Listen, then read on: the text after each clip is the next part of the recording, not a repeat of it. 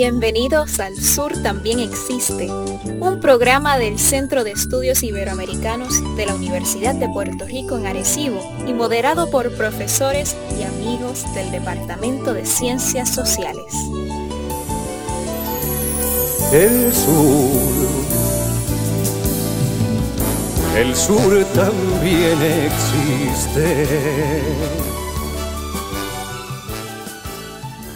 Muy buenas tardes, estimados Radio Escuchas del Sur también existe. Como se está convirtiendo en usual, les habla Carlos Altagracia en compañía de eh, eh, Gabriel Alemán, eh, Jaime Colón y tenemos hoy dos colegas invitados de la Universidad Adventista de las Antillas, el profesor José Ruiz y el profesor José Torres, ambos eh, estudiosos ¿ah? del sistema electoral y los, los procesos electorales eh, norteamericanos y qué mejor coyuntura en este, para este programa y para pues, estos últimos veintitantos días ¿no? que nos quedan eh, antes de, que pues, los norteamericanos acudan a las urnas, pero nosotros también, ¿no? Y obviamente pues porque estamos, eh, para bien o para mal, estamos ligados, ¿no? A, aquellos derroteros electorales, eh, eh, o sea, nuestro devenir histórico ha estado ligado a aquellos derroteros electorales por los últimos más de 100 años. En, ese sentido, y por eso, Gabriel Alemán ha tenido a bien invitar, cursarle una invitación a los colegas, a los que le doy la bienvenida, eh, y, que, me alegro de que hayan aceptado la, invitación para comentar eh, o que nos compartir con nosotros y con los radioescuchas eh, sus impresiones sobre el estado del proceso electoral ahora mismo norteamericano y que nos ayuden a entender cómo es posible que, a entender y evaluar, ¿no? Cómo es posible que eh, eh, el voto mayoritario no necesariamente redunde, por ejemplo, ¿no? En eh, la elección del que obtiene la mayor cantidad de votos. Un poco la invitación inicialmente de mi parte, ¿verdad? Es para hablar un poco de la historia de eso que se llama el colegio electoral y cuáles son los estados cómo se decide qué, estado tiene más representación de colegios electorales y este tipo de asuntos para de pronto pasar ya propiamente a trabajar o a que ellos nos comenten sus impresiones sobre la, la, el estatus del Estado ¿no? actual, ¿no? desde previo al, primer, al debate eh, incluso esta semana tuvimos, pues, vimos otro, otro debate también de los candidatos a vicepresidente. En ese sentido, por ahí es que yo creo que podemos ir eh, eh Por lo menos de mi parte, yo no, yo no aspiro a, a, tener una bola de cristal ni de que aquí salga un, un ganador de la contienda, aunque tengo mi favorito, por supuesto. este, claro. Este, eh, en ese sentido, pues, pues un poco eh, es estudiar esto, ¿no? Estudiar la cosa. Bueno, Gabo. Yo quiero comentar eh, que... Eh, antes, de que siga, sí. y, antes de que vayan a incriminar a algún José Torres que haya por ahí de por las cosas que se digan aquí, yo creo que sería conveniente aclarar que el invitado se llama Israel Torres ah, y no José Torres. Ok, muy bien, muy bien. Me confundí, no, es José Ruiz e Israel Torres. Muy bien, muy bien. Gracias, ya, gracias. Ya ponemos los cintillos correspondientes. No, bueno, Israel Torres. Eh, Antes de que eh, lo vayan a buscar arrestado, ¿no? que, arresten a José. Mira, eh, la, la, invita, la, invitación viene porque Israel Torres, que es el, el coordinador del programa Historia de la Universidad Adventista de las Antillas, con, y, que colabora obviamente pues con José Ruiz, también profesor de historia allí en la Universidad de las Antillas. Eh, están haciendo un trabajo, me parece muy interesante, llevando un esfuerzo que entiendo eh, les está quedando muy bien, eh, de pensar toda la cuestión de las contiendas electorales, tanto localmente aquí en Puerto Rico como en Estados Unidos, y han hecho unos programas que han tenido desde mi opinión, ¿verdad? Mucho éxito eh, por la gente que los comenta y que participa y está allí. Yo estuve con ellos, el, bueno, estuve como espectador y por eso es que se produce esta invitación y, de verdad que me le agradezco mucho que la aceptaran, que en cuestión de una semana hiciésemos esto y, pudiésemos comentar un, tema tan candente, ¿no? Como son las elecciones en Estados Unidos. Y, bueno, eh, viendo la calidad y el nivel de lo que estaban presentando allí, no podíamos nosotros perder la oportunidad de tener tanto al profesor Ruiz como al profesor Torres para que nos ilustraran un poco sobre estos procesos. Como bien dijo Carlos, no una bola de cristal para aquí saber eh, quién va a ganar, ¿no? Esto no, se trata de eso, sino para quizás desde la academia, ¿no? Pensar eh, un poco estos procesos que son tan complejos y que a veces en, el debate público local eh, carece de cierta profundidad que, que, amerita ¿no? todo, este, todo este proceso. Eh, yo quisiera quizás un poco para eh, dar unos datos como pie forzado, no para que arranquemos desde ahí, sino presentar unos datos y que entonces Irra y José decidan cómo lo empezamos, ¿no? Primero, eh, tres datos. Eh, el COVID. 7.6 millones de casos en Estados Unidos, 213 mil muertes, ¿no? La tasa de desempleo, de empleo pleno, que sería una tasa de desempleo del 3,6% en enero, a un pico de 13,13% en junio, bajando en agosto y ahora mismo entre el 8. y el 8.4% de desempleo y un, una deuda externa que IRA compartió en sus redes sociales recientemente unos datos y, me parecen muy interesantes. 27 trillones, superando el 100% del PIB en Estados Unidos, eh, un aumento de casi 10 billones desde que Donald Trump es presidente de los Estados Unidos. Esos tres datos me parecen eh, son importantes para pensar siempre no siempre, porque el COVID es un fenómeno actual, pero por lo menos esta coyuntura que representan las elecciones en Estados Unidos. Así que Jaime, José, eh, eh, digo, Irra, José, cualquiera de los dos que quiera comenzar, eh, el tiempo suyo. Sí, primero quiero agradecerle tanto a Gaby y a los profesores, a Jaime y a Carlos, por tenernos aquí. Nosotros siempre estamos dispuestos a conversar de cualquier tema. Y Ruiz, Ruiz siempre me dice que aunque lo insinúa a veces, pero me lo dice claro que yo no me callo la boca y he estado calladito todo este rato. Lo que está de invitado. Eh, él, es un poquito más reservado que, que, yo, se van, a, se van a dar cuenta. Este, y, he estado tranquilito.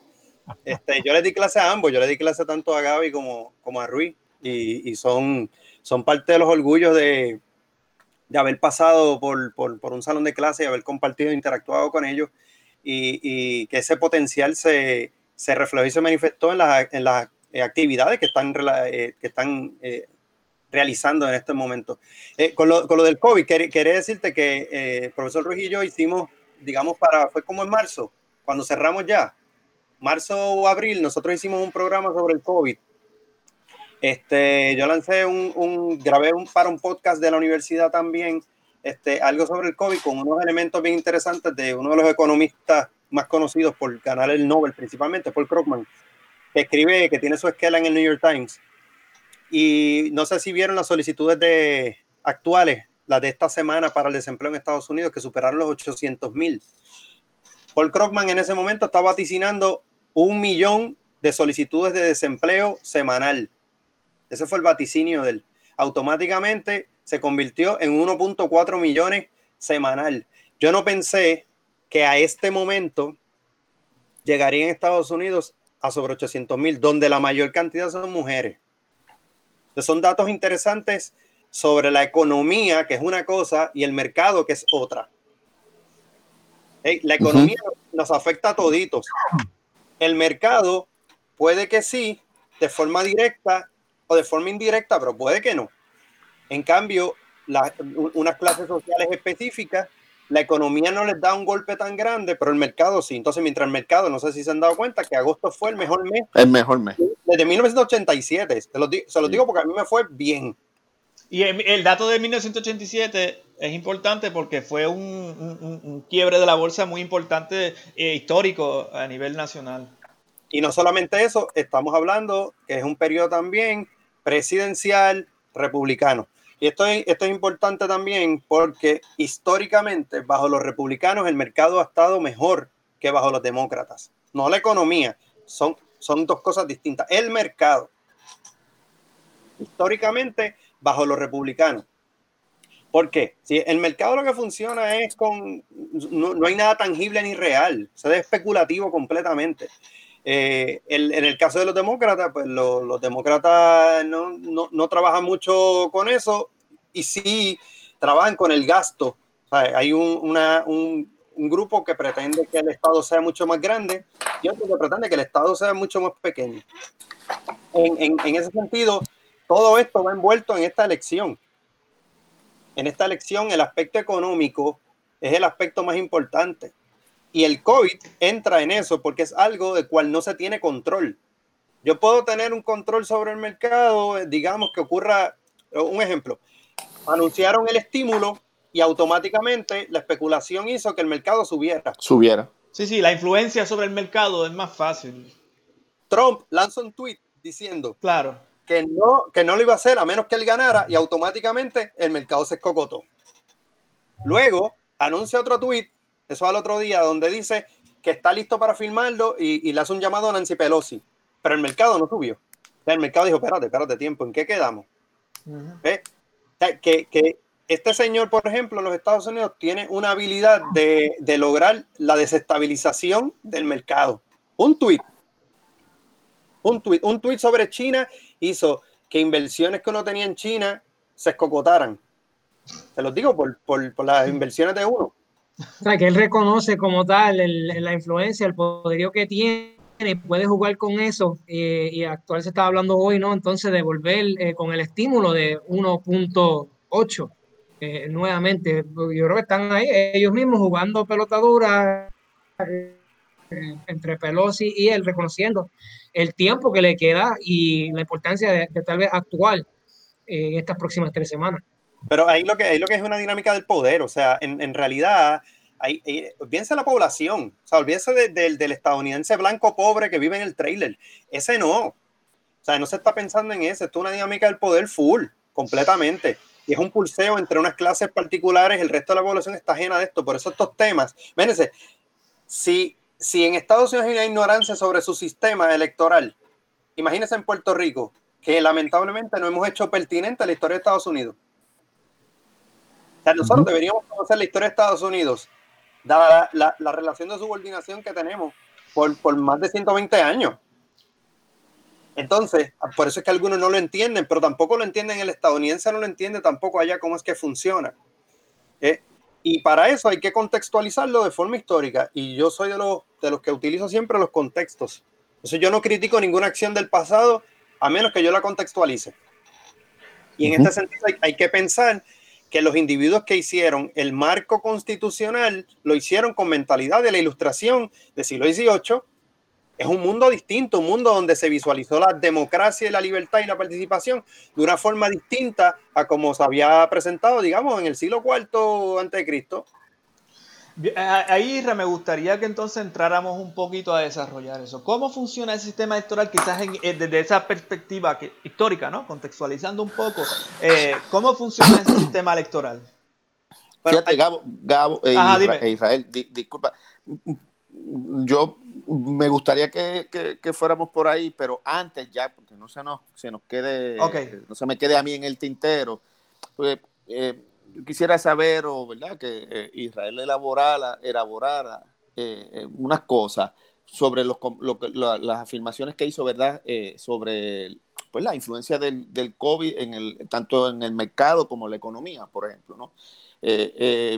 y la distinción que, que él hace eh, que me parece, me parece interesante, ¿no? Me parece interesante. Mercado no es igual a economía. No obstante, no obstante, hay unos factores económicos o unos indicadores económicos que afectan en el mercado, ¿no? Eh, eh, y que inciden decididamente en cómo también se comporta, o uno cree que se comporta el mercado. Entonces, a eso que tú planteas, yo le añadiría una tercera, un tercer elemento que por donde me gustaría escuchar que tú opinarías, ¿no? Eh, eh, que es, cómo se representa eso públicamente, ¿verdad? Cómo se, cómo se hace el delivery y la representación eh, eh, pues de, la, de, los, ¿cómo lo puedo decir? De los eh, indicadores, sea desempleo, sea la misma reforma de salud, sea las reformas contributivas, ¿no? y las propias negociaciones entre demócratas y, republicanos. Que yo creo que también ese, tú lo sugeriste cuando dices, bueno, hay un tweet de Trump que provoca tal cosa, ¿no? Eh, y viene otro buscando provocar esta otra cosa. Entonces yo creo que ahí hay un elemento de, cómo se dan las representaciones, ¿no? De, esos factores eh, que se combinan para, para, afectar tanto para arriba o para abajo, ¿no? O para incidir eh, en, en, cómo se va a comportar el mercado. Entonces, eh, la pregunta en concreto sería, bueno, ¿se podrá separar totalmente mercado y economía pensando en, que es de la economía, y yo estoy aquí especulando, ¿verdad? Es de la economía desde donde se sale el, los elementos, los, inputs, como se llama. Los, los, inputs, yo iba a decir, los inputs que a su vez son puestos en circulación de determinadas formas, ¿no? Por el discurso.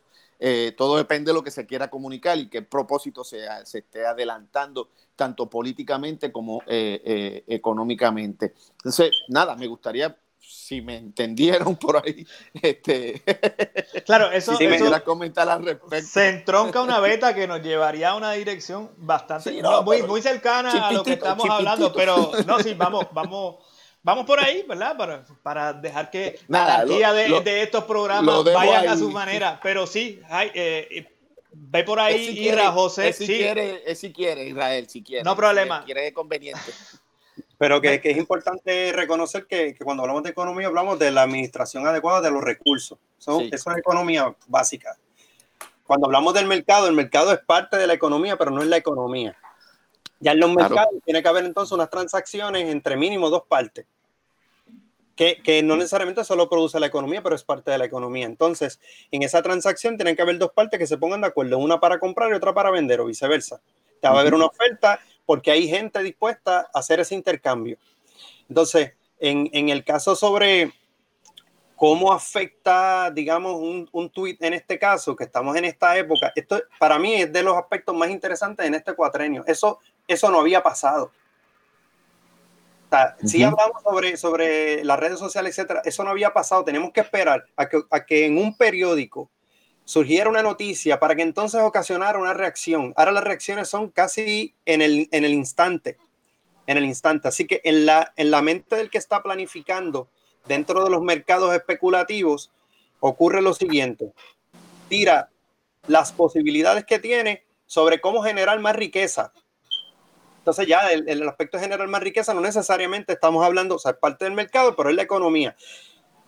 Y en el caso, y en el caso de las de la oferta que se presenta, digamos, económica en ese, en ese proceso de, de, de transacción, el que va a presentar el, el, ofrecimiento tiene que reconocer que debe haber gente que lo va a comprar o no lo va a comprar, lo va a adquirir o no lo va a adquirir. Ahora, por otro lado, tenemos, ¿tienen la capacidad de adquirirlo? Y ahí entonces entramos en, el, en la dificultad de la adquisición, o sea, de la capacidad de poder adquirirlo. Y ahí es donde está el, asunto importante sobre el aspecto económico en Estados Unidos. ¿Por qué tuvieron, hay dos cosas que ocurrieron ahora. El gobierno se convirtió en un estado benefactor full al tratar de resolverle a los individuos sus problemas básicos de día a día con lo mínimo. Porque para nosotros 1.200 pesos fueron buenos, pero para el americano 1.200 le hizo cosquilla. 600 pesos semanales para un puertorriqueño son más de lo que me gano yo. En desempleo, más de lo que me gano yo, pero para un estadounidense eso le hace cosquilla. ¿Ves? Entonces se da la, la, ilusión en este caso de ese rescate de, de las personas para evitar el colapso de la economía en términos del poder adquisitivo sobre unos productos. Y ahí es donde contribuyen a un mercado. Ira, haciendo un paréntesis sobre eso, yo estaba en Estados Unidos viviendo cuando llegó el, el cheque de estímulo económico. 1.200 dólares recibí y la renta era de, de 1.000, ¿me entiendes? El apartamento, 980 y tanto. ¿Me sigue? Uh, ¿Qué se hizo ese estímulo económico? Pues muy poco, ¿no? Puedes continuar. O sea, pero, La, la- la intención, la intención del Estado no era mantener a la gente, porque No, claro. es un concepto estadounidense, la de, No, la, no. la de, la de mantener a la gente. Pero, pero al, al- y también es que se da también en año electoral, que esos son Claro. otros elementos que hay que considerar en contexto, ¿no? Este, y, en, y en ese sentido, lo que han hecho, lo que han estado jugando, tanto Congreso como el Ejecutivo, es precisamente eh, bien populista. O sea, yo lo agarro, yo no tengo problema. Si el gobierno dice, le voy a enviar 5 mil pesos a cambio, no importa, yo los agarro. ¿Por qué? Porque hasta el día, hasta el día que la cáscara de guineo no se convierta en la forma de intercambio, yo tengo que usar lo que hay de intercambio. Y no es para comprar y adquirir nuevos bienes, es para poder suplir las necesidades básicas que yo tengo. Yo puedo comer una vez en el día. Yo no tengo ese problema. Pero, pero hay otras personas que no solamente comen un- una vez al día, sino que quieren, exigen una, una comida específica. Entonces están los exigentes. Pero lo mínimo es eso. Entonces, la forma en la que ha estado jugando tanto el Ejecutivo como el Legislativo es, un- es una acción populista que ha, ha- ha- ha- rendido frutos eh, para, para beneficiar a una parte de la población. Pero no- eso no es permanente. El otro detalle que es importante que a veces dejamos desapercibido es cómo se permitió el nuevo tope para poder expendir moneda. ¿ok? El Fed aumentó esto a trillones. O sea, esto, esto y, mi- y ustedes saben que en la medida que, que más se, se imprima moneda, la moneda se- Menos, se se devalúa. devalúa, se devalúa, Sí. sí, claro. Eh, eh, eh, ese fenómeno ya viene con el tema de la depresión del 2008, el- lo que se conoce como el- la expansión cuantitativa ¿no? del- de, la Fed, un poco para hacer frente al tema de, la, eh, de los rescates, de los bailouts que se tienen que llevar a cabo. Eh, lo que pasa es que eh, la devaluación, la Fed es que vuelve a ser un tema bien complejo. Una de las preguntas que a mí me surge con el asunto de la deuda pública y que tiene que ver con eso que tú mencionas, bueno, se devalúa la moneda, eh, que si se devalúa o entra a Estados Unidos un default, el sistema global quiebra peor que con la pandemia, ¿me entiendes? O sea, eh, eh, por lo tanto, la- las propias reglas neoclásicas que, con las que se piensan los esquemas tradicionales como el mercado o como la política monetaria, etcétera, no aplican y no pueden aplicar a Estados Unidos del todo porque es que colapsa todo el sistema, ¿no? Y, pero eh, eso es rebuscar un asunto bastante complejo y del que se está produciendo mucho y del que hay que darle eh, una vuelta interesante. A mí me parece curioso un dato que tú, que tú mencionas eh, sobre, volviendo, quizás poniendo en perspectiva histórica la cuestión de los mercados, en, en relación a, hechos de campaña, ¿no? Es históricamente Estados Unidos es un país muy dividido y creo que yo, y me parece que mayoritariamente, eh, eh, ¿cómo se dice? Suspicaces con respecto al capital financiero.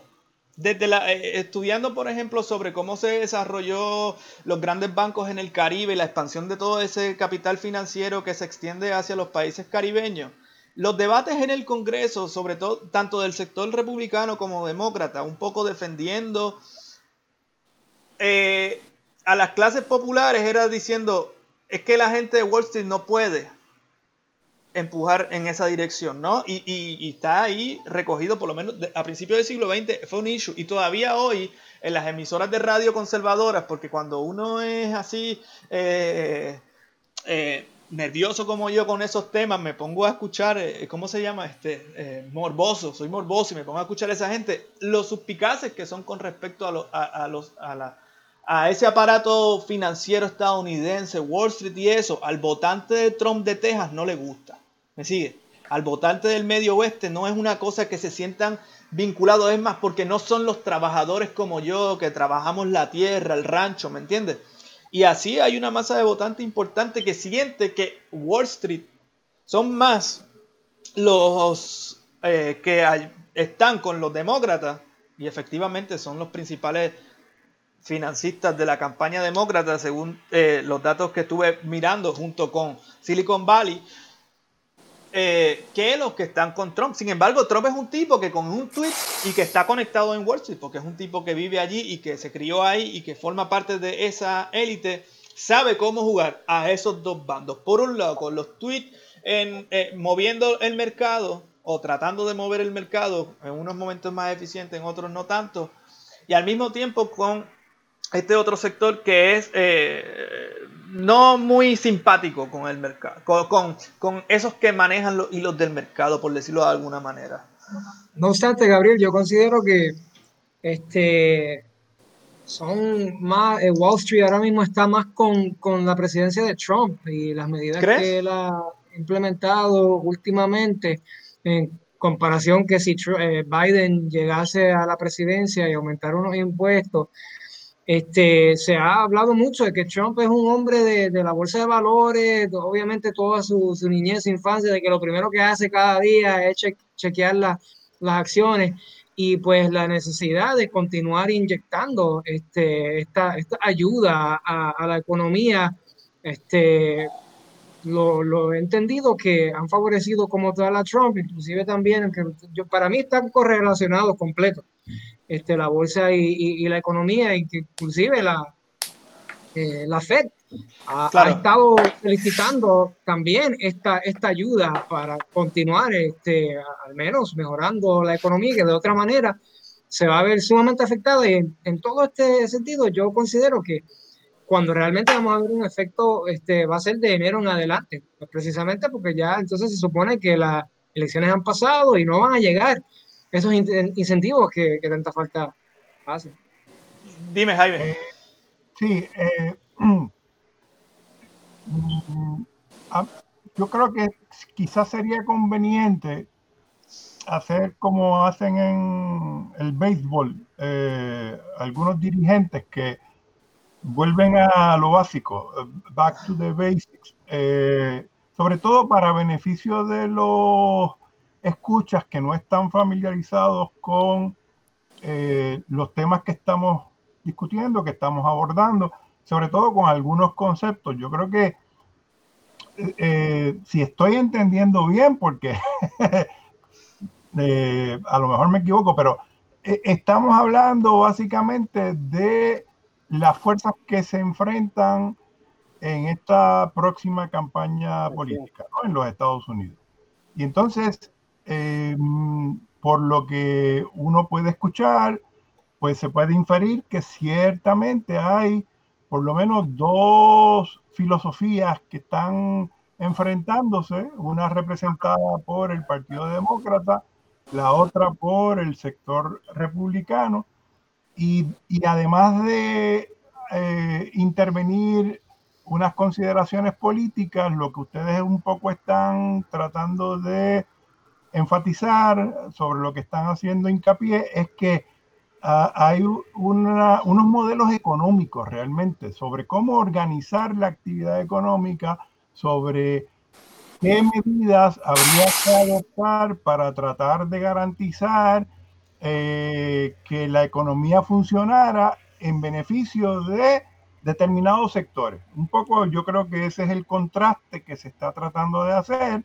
Eh, y entonces, eh, pues las implicaciones que va a tener en última instancia el resultado eh, de las próximas elecciones, ya sea en el sentido, ya sea en el caso de que, de que resulte beneficioso o resulte favorable para uno de esos sectores o para una de esas filosofías, o que resulte beneficiosa o resulte favorable para otra de esas filosofías. Entonces, quizá me parece que sería conveniente, eh, como decía, volver a lo básico, ¿no? ¿Qué, qué, qué dos modelos se están enfrentando? ¿Cuáles son eh, las, eh, digamos, las directrices principales que orientan eh, esos modelos? Y, y entonces, eh, ¿por qué ustedes están diciendo que pues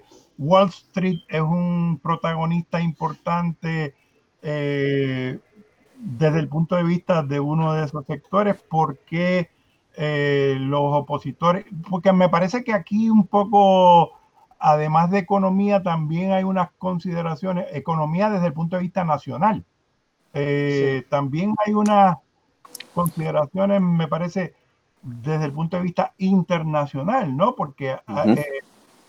yo creo que también están enfrentándose unas visiones distintas sobre cuál es el papel que deben desempeñar los Estados Unidos en ese contexto mundial. Y entonces están por un lado los que podríamos llamar los de tendencia más nacionalista frente a los eh, favorecedores de la globalización o de la internacionalización.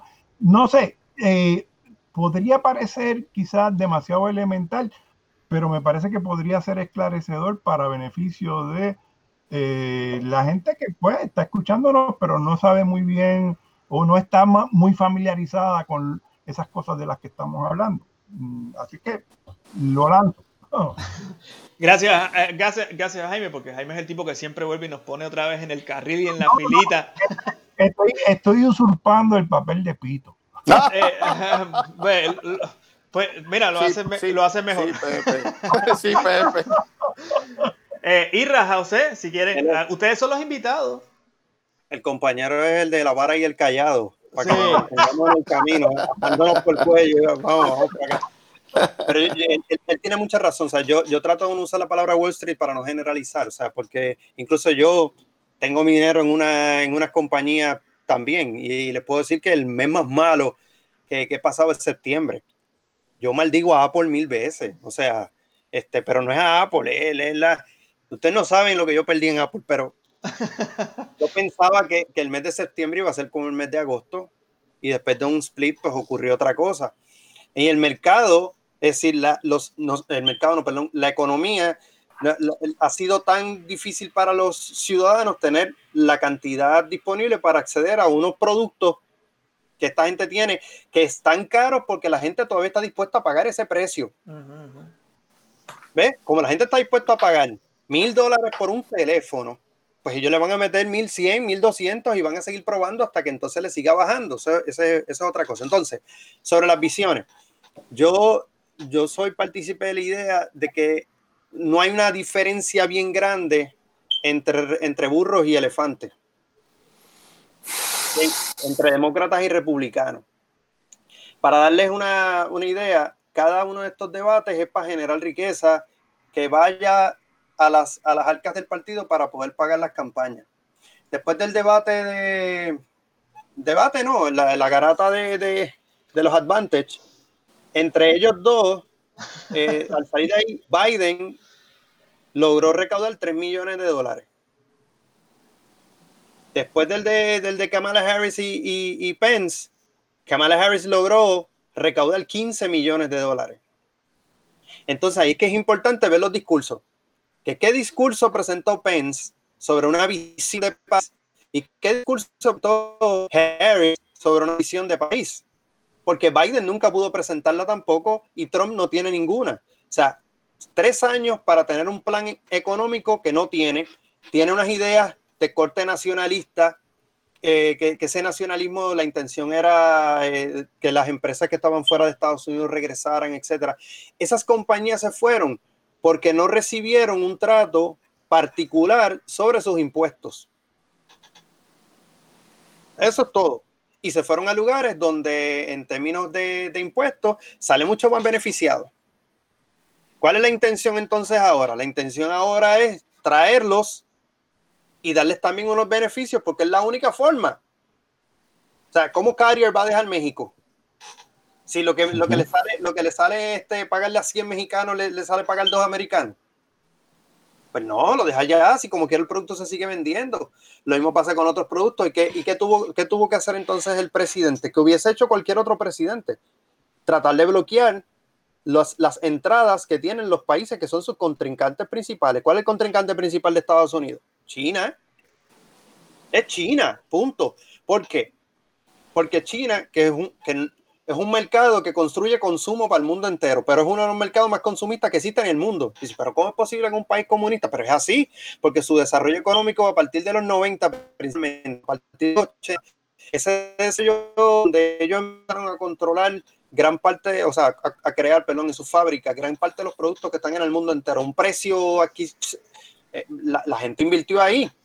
Entonces, ¿cuál es la visión económica que tienen los republicanos? Y yo pienso de Trump el Partido Republicano como institución y el Partido Demócata, la insistencia en los dos debates por parte de Trump y de Pence era que los demócratas iban a traer más impuestos. La pregunta es, ¿a quiénes estaban defendiendo los republicanos sobre el asunto de los impuestos? Si era al, al trabajador o si era al rico a quien, a quien le han reducido el, el, el por ciento que tiene que pagar de impuestos de un treinta y tantos al 21% creo que pasó en esta cuatrenio. Y, y Harris va a hacer un gran aumento, pero no es llevarlo al 34, sino hasta el 28, creo que es que llega ahora. Eh, Por eso, y, después eventualmente tú vas a ver cómo van a volver y subir, pero paulatinamente porque no van a, devolverlo donde estaba. No, no. Pero es básicamente esa, esa teoría de que, de que los ricos deberían pagar muchísimo más porque generan la riqueza. Cada vez que yo veo un slogan que dice que la deuda la paguen los ricos y los ricos y los ricos y los ricos, mira, la aspiración de todos nosotros es tener algo. Es tener. Algunos quieren tener más y otros quieren, quieren tener menos, pero es tener. imagínense que usted sí tuviera chavos y tuviese estos chavos a través de un buen negocio. Ahora el Estado le dice, mira, después que tú te fajaste de ahí, yo quiero que me pagues la mitad de lo que tú generas negativo. a, mí, a mí no me duele porque, porque lo que yo genero no es, pero cuando vamos a pagar las planillas, no decimos contra mano. Esto no me da para nada para que yo entonces trabajo más para devolverle entonces al Estado. Pero no es lo mismo que a ti te 10 eh, mil dólares al mes que que te sobren 500. Entonces están los otros elementos de la economía, de la inflación, esa incapacidad de poder lograr adquirir un producto porque el precio está por encima de tu capacidad de poderlo adquirir. Entonces, en las visiones sociales no se han visto en estos debates tampoco, ni tampoco en su, en su presentación de, oferta. O sea, ¿cuál, qué, es lo que qué, ofrece el Partido Demócrata en defensa, digamos, de, de, los grupos minoritarios? Más allá de la comunidad LGBTIQ, que, que también se han utilizado, o sea, los, los políticos la han usado a su antojo. ¿Cuál es la oferta que tiene un grupo versus el otro grupo? O sea, ¿Cómo, ¿Cómo en lugares de Estados Unidos, digamos en el Deep South, cómo el Partido Demócrata va a lograr adquirir atención del Deep South? Cuando ahí sabemos que la bandera confederada está en todos lados. Por lo menos en las clases blancas, ¿no? Y dominantes, quizás. Es que son más, es que son más como quieras.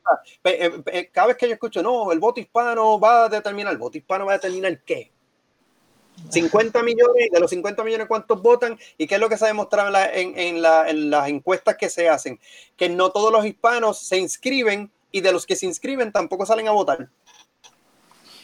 Entonces no, no terminan siendo una fuerza, un mollero, ah, que, que, si en el condado Miami-Dade, que si sí, en, el, en la sabuesera, ahí están los cubanos, etcétera, y son republicanos, y en, en Central Florida, que si hay grupos demócratas, etcétera. Sí, pero esos son nichos esos son nichos. La, la, promo aquí full es para hombre blanco. Sí, claro. Para mujer blanca. En la campaña republicana, sobre todo, ¿no? Pues, pero si ya lo tienen amarrado ahí, pues lo que tienen es que el blanco que no está muy de acuerdo con ellos, pues, preguntarle, cuando yo veo el debate en CNN, al principio le preguntaban a varias personas, había un grupo de indecisos sentados, no sé si lo vieron. Sí, lo vi, lo vi. Sí. ¿Y por qué tú todavía estás indeciso? Lo vi después. Pues, pues, pues, ¿por qué no va a estar indeciso si es que no hay oferta? ¿Cuál es la oferta aquí real?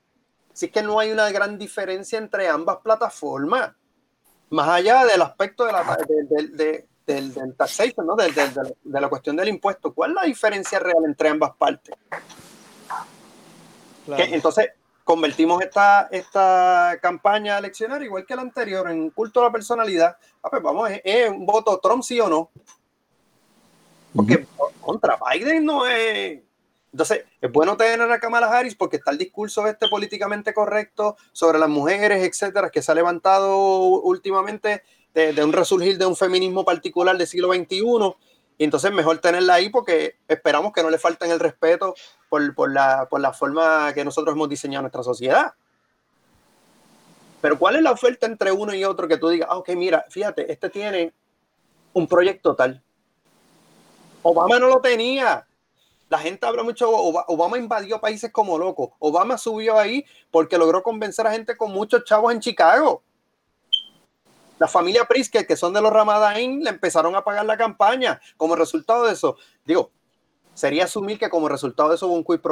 Pero en su primer cuatrenio, Pritzker fue la Secretaría de Comercio.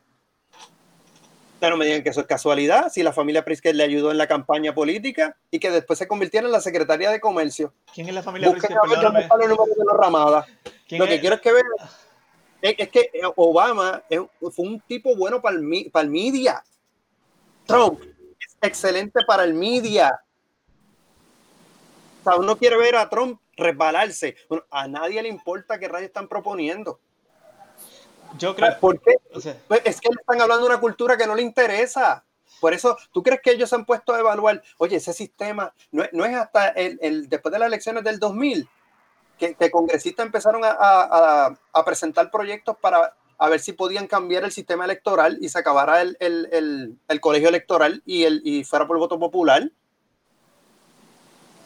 O sea, fue en este siglo que empezaron a hacerlo.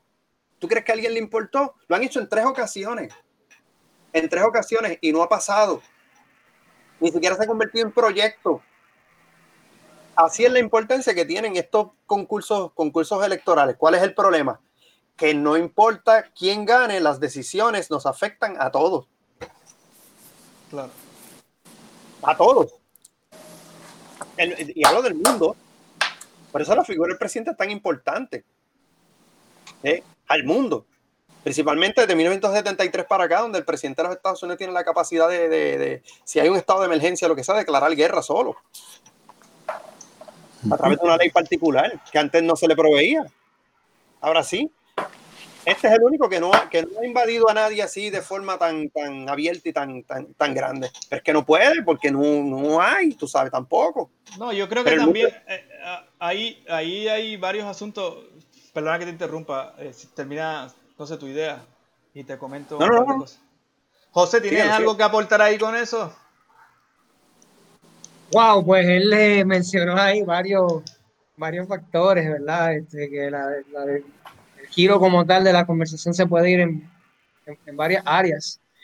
Pero este, para terminar como tal, pues lo que ¿no? estamos en el aspecto de la economía y con este Wall Street y este, pues estoy de acuerdo porque él menciona que la- las diferencias y si realmente importa o no, eh, tal vez hay tendencia en un momento determinado, pues prefieren a X candidato eh, sobre el otro, considerando los impuestos que estuvimos hablando, pues también considero que, pues la Reserva Federal y, y los intereses, ¿no? Eh, es, es un factor muy determinante porque mientras se mantengan bajos, eh, eso es lo que aspira como tal Wall Street y planteando como tal tal vez una mejoría de la economía, pues considerarían que con un, un demócrata pues este, van a subir y eso pues afectaría. Pero está la otra postura de que tal vez sería más moderado y lo trataría de mantener también bajo y, y- y mantendría una estabilidad en asunto de la migración y el aspecto racial. Sí. Pero la, la- la pregunta es sobre eso que tú traes. O sea, el tener los intereses bien bajitos no ayuda a la economía. Claro, Vamos, porque nadie es chavo. Nadie, Nadie nadie, es que sus ahorros no valen nada cuando el interés Por es eso, cero. O sea, por eso. de ahorro no, no vale nada. Entonces, guardarle los chavos, porque la idea es que no guardes nada, la idea es que lo uses. La idea es que lo uses y que cojas prestado y que lo uses. Entonces, de esa forma que circule la economía, pero nadie esté chavo. O sea, ese dinero que me llega a mí, yo te lo doy a ti. El tuyo te lo da al otro. Y pasa así de manita en manita, como si fuera una cinta musical. Pero sigue siendo eso mejor que lo contrario. Es que estamos en una etapa en la Que si no, si no, ¿Qué otra si no se da y no se pone a correr, pues entonces o sea, dejarlo, dejarlo que se mueva por sí solo no ha sido, no es la solución tampoco. Eh, No, porque es que no hay de otra. Por, por eso, o sea, para, para, para que se tomara esta decisión, el secretario del Tesoro, que es el que tiene esa capacidad, porque esto es otra cosa, el secretario del Tesoro, no, después, que lo, después que lo nominan y lo escogen, ese tiene mente propia y, y es una divinidad adicional. Es una divinidad adicional del, del check and balance. Ya no hay una trinidad, cuatro. Añádete ese también.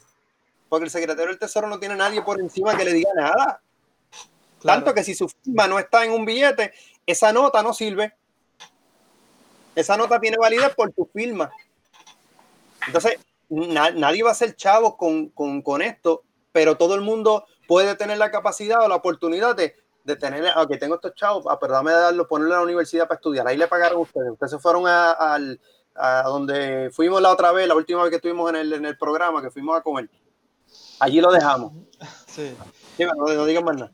Pero eh, No, mira, yo quiero comentarle una cosa, y do- dos aspectos quizás que me parecen importantes. Primero, la cuestión de los impuestos. Eh, lo que tú mencionabas, bueno, primero, todo el mundo quiere tener, eh, como decía Carl Polanyi recientemente, un artículo que comentaba con, con Jaime, eh, hay, hay, hay intereses mixtos, no, no, toda la- no, todo el, no todo es querer tener específicamente eso. Pero eh, sobre el mito del impuesto, ¿verdad? Yo creo que hay un mito en el impuesto cuando dices, eh, bueno, es que, no, no en el caso tuyo, sino en general, eh, la gente, yo hago una fortuna, pero después tengo que pagar los impuestos. Donald Trump es el mejor ejemplo que demuestra que es falso. Eso es real para las clases medias, las clases populares, pero la clase eh, que tiene el poder adquisitivo en Estados Unidos no le aplica. Eh, ellos, es- es- ese, ese es el miedo con que se ganan votos en una contienda, en una ideología, pero efectivamente el que Trump pagara 750 dólares de impuestos en el 2016-17 demuestra que a esa gente no le afecta el impuesto. pero, lo- pero lo que hizo no es ilegal, que eso es lo No, no, por eso. Pero que, O sea, que- no- que es para la grada. Trump. Yo aspiro entonces a ser Trump. ¿Ve? Esto Ah, es claro. interesante porque cuando hablamos de- del 1%, el 1%, el, el, en vez de la aspiración, reducir el poder que tienen los menos, es que los más quieren asemejarse a los menos. Eh, o sea, yo aspiro a tener lo mismo, la misma capacidad de tener el mejor CPA, los mejores abogados, que, que busquen en la, en la línea más chiquita de la ley algo en el cual yo me vea be- beneficiado. Esa parte yo no la tengo. Como yo no tengo acceso a esos expertos, porque eso cuesta, por lo que saben, es por lo que logra. O sea, ok, pago 750. ¿Cuánto tú piensas que pago a todos esos profesionales para poder entonces lograr pagar 750? Pero, Sí. por, por eso igual, cuando llenan las planillas, busco una manera legal, hablo con, este, con la contable para ver cuál, es, cuál de las medidas me favorece a mí para que entonces yo pague menos, o sea, tenga que pagar menos o, ma- o- o pueda ahorrar más, que me llegue más, ¿no? Se están trabajando lo que ellos se conocen como los loopholes. Y esa manera legal, con esa cantidad que tienen, que lo puedan, eh, ¿verdad? Este, favorecer, que lo, lo estoy usando en este aspecto, que eh, para que sea ganancia. Jaime, ibas a decir. Sí, es que es interesante. Bueno, primer, en primer término, es interesante el giro que ha tomado la discusión porque Sí. me parece que... La vara en el callado. No, Pero no, dijeron, ¿verdad? Que estábamos hablando, compartiendo. no, no, no, es que se ha concentrado fundamentalmente en el aspecto económico. economía. pero eh, yo creo que la campaña, eh, a pesar de que yo no menosprecio ni subestimo la importancia que tiene esa dimensión, me parece que la campaña tiene que ver con otras cosas también. Entonces, eso que ustedes estaban diciendo me parece interesante eh, cuando planteaban que de lo que se trata es de que esos privilegios que tiene esa, ese pequeño sector de la, de, de la población que está en posiciones de poder eh, sea accesible a todos estos que estamos excluidos, porque yo creo que hay, hay un problema del cual no hemos hablado y que yo creo que deberíamos traer a colación, que es eh, cómo la manera en que se ha ido desarrollando la discusión en esta campaña, eh, y yo creo que no es exclusiva de esta campaña, pero ciertamente quizás se ha agudizado esa situación, eh, es, una, eh, eh, eh, es el asunto de a quienes incluimos y a quienes excluimos, ¿no? Eh, a quienes dejamos fuera porque no los consideramos dignos de eh, ser tratados como ciudadanos, como seres humanos, como ustedes quieran, ¿no? E- ese aspecto me parece que es importante porque me parece que en otros tiempos el asunto no era tan dramático y entonces yo creo que bajo la administración de Trump ciertamente eso se ha agudizado. Pero, pero además me parece que es interesante eh, lo que ustedes estaban comentando eh, sobre las aspiraciones de ese sector mayoritario a equipararse con ese sector privilegiado que tiene la posibilidad de solamente pagar 750 en contribución. Pero también me parece que, por ejemplo, en una, en una dimensión tan importante como es la de la salud, eh, esa aspiración eh, me parece que es perfectamente legítima. ¿Por qué, ¿Por qué es que a Trump le están eh, brindando un servicio de salud público, que me parece que es muy interesante. No se fue a ningún hospital por ahí privado a que lo trataran para el COVID. Es una institución pública, un tipo que eh, está eh, radicalmente en contra de las propuestas de aumentar la cobertura de salud pública, de, seguros de salud pública. ahí hay una contradicción que me parece que es eh, francamente este, escandalosa. Entonces, eh, yo creo que la aspiración que probablemente pueda tener mucha gente a que si yo me enfermo, me den un, tratamiento como el, que le dieron a Trump, en una sociedad que se predica como una sociedad igualitaria, pues yo creo que esa sería una aspiración muy legítima. Sin embargo, todos sabemos que eso no es así. Entonces me parece que esto apunta nuevamente, vuelvo a insistir en que de lo que estamos hablando es de modelos distintos, de entender cómo debe funcionar la sociedad y si nos circunscribimos a casos particulares, no entendemos cuál es la lógica que está detrás, ¿no? Entonces, eh, nada, un señalamiento en esa dirección. Sí, sí, sí, yo, yo pienso, yo pienso, yo pienso un poco para añadirle a Jaime una oracióncita, porque estoy de acuerdo con lo que él está planteando, que habría que también reflexionar sobre lo que pudiéramos llamar cultura política, ¿verdad? Eh, eh, norteamericana en términos generales, ¿no? Más amplios, ¿no? Eh, eh, y por eso mi insistencia en la primera, cuando intervine la primera vez, ¿no? En, el asunto de cómo se representa todo esto para eh, el consumo, ¿no?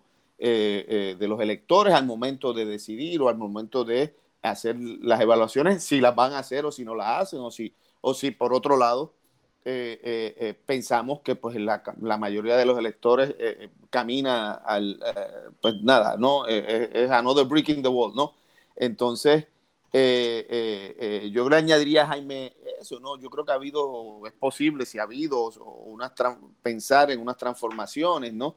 De la cultura política norteamericana o, del resurgimiento, para decirlo de otra forma, ¿no? De algunos aspectos de esa cultura política que está, norteamericana que estaba, estaban ahí, ¿verdad? en algún lugar y que en los últimos cuatro o cinco años han, han, encontrado la posibilidad de volver a de, salir, ¿no? Eh, eh, y, de, y de manifestarse, ¿no? Eh, encontrando, y a, eso, y a mí eso es lo que me alarma, ¿no? en muchos sentidos, ¿no? Encontrando una gran receptividad ¿ah? en, en, el, en, el, en el público electoral y en el, común de los eh, eh, de los norteamericanos, lo que a su vez, ¿no? Eh, un poco también de mi parte añadiéndole al, planteamiento de Jaime, lo que a su vez me nos ha permitido ver, ¿no? las distintas facciones, si lo queremos poner de esa forma, los distintos eh, agrupaciones políticas, yo no quiero usar esa palabra, eh, yo creo que a lo mejor facciones, ¿no? De pronto, para hacerlo más, ilustrarlo de forma más concreta, esto que quiero decir, eh, la activista de 90 años, Dolores Huertas, acaba de decir, bueno, llegó la oportunidad, es mexicana, de, bueno, de, de Nuevo México, californiana, ¿no?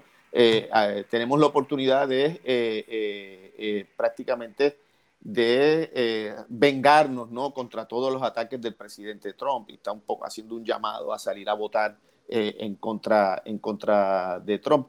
Pero, pero lo, en, lo, en, lo, concreto, yo creo que ahí eh, Israel, pues, pues, yo creo que tienes razón. ¿Qué evaluación hacen estos votantes que Dolores Huertas está llamando y que tiene poder en, ese sector, ¿no? Eh, o sobre ese sector. ¿Qué evaluación hacen de la propuesta demócrata entonces, ¿no? para ir en contra del voto de Trump. Entonces, un poco a eso es lo que me refiero, o, los, del deep, los blancos del Deep South, ¿no? Cómo los demócratas pueden lograr eh, eh, aumentar sus puntos ahí abajo, eh, ahí en el Deep South, cuando, cuando la, la recepción, ¿no?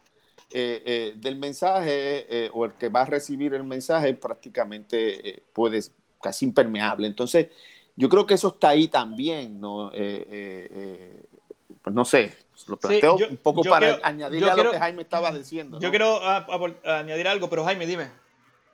No, no, es que eh, para redondear un poco el planteamiento, porque me parece que lo que Carlos está diciendo, sobre todo eso que él menciona, esa impermeabilidad que, que él menciona, me parece que es bien importante y, y para entender eso, yo creo que quizás sería eh, conveniente, ¿no? Este, o podría ser de alguna ayuda e, entender, por lo menos hacer referencia a un, déjenme ver si puedo iluminar mejor, porque si no, no lo veo bien. bueno, puedo usar los espejuelos. Me perdonan por la vanidad.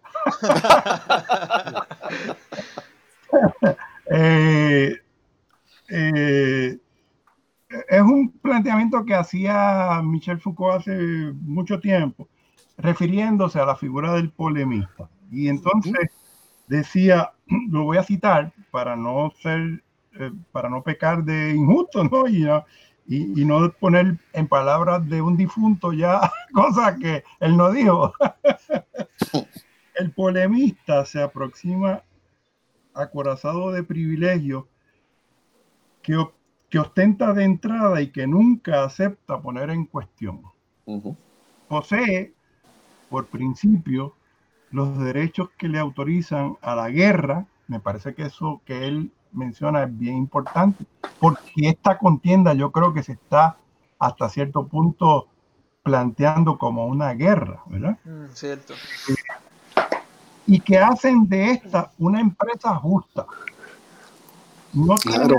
él a un interlocutor en la búsqueda de la verdad, sino a un adversario, un enemigo que es culpable, que es nocivo y cuya existencia misma constituye una amenaza.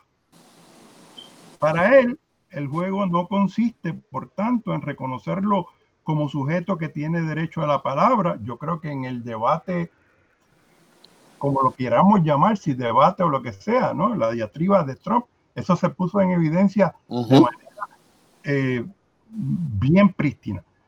Eh, vuelvo, para él el juego no consiste, por tanto, en reconocerlo como sujeto que tiene derecho a la palabra, sino en anularlo como interlocutor de todo diálogo posible y su objetivo final no será el de acercar tanto como se pueda una difícil verdad, sino el hacer triunfar la causa justa de la que desde el comienzo es el portador manifiesto.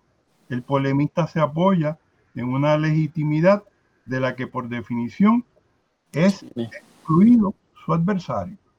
Y a mí me parece que la tónica, el, eh, lo que ha predominado en esta campaña yo, yo, yo diría que no únicamente en los Estados Unidos, pero porque es algo que se está probablemente percibiendo en muchos otros sitios, pero en los Estados Unidos sobre todo me parece que la dinámica ha adquirido cada vez más eh, esa forma de, de, de, de, la confrontación típica del polemista, ¿no? que no le reconoce prácticamente eh, ningún derecho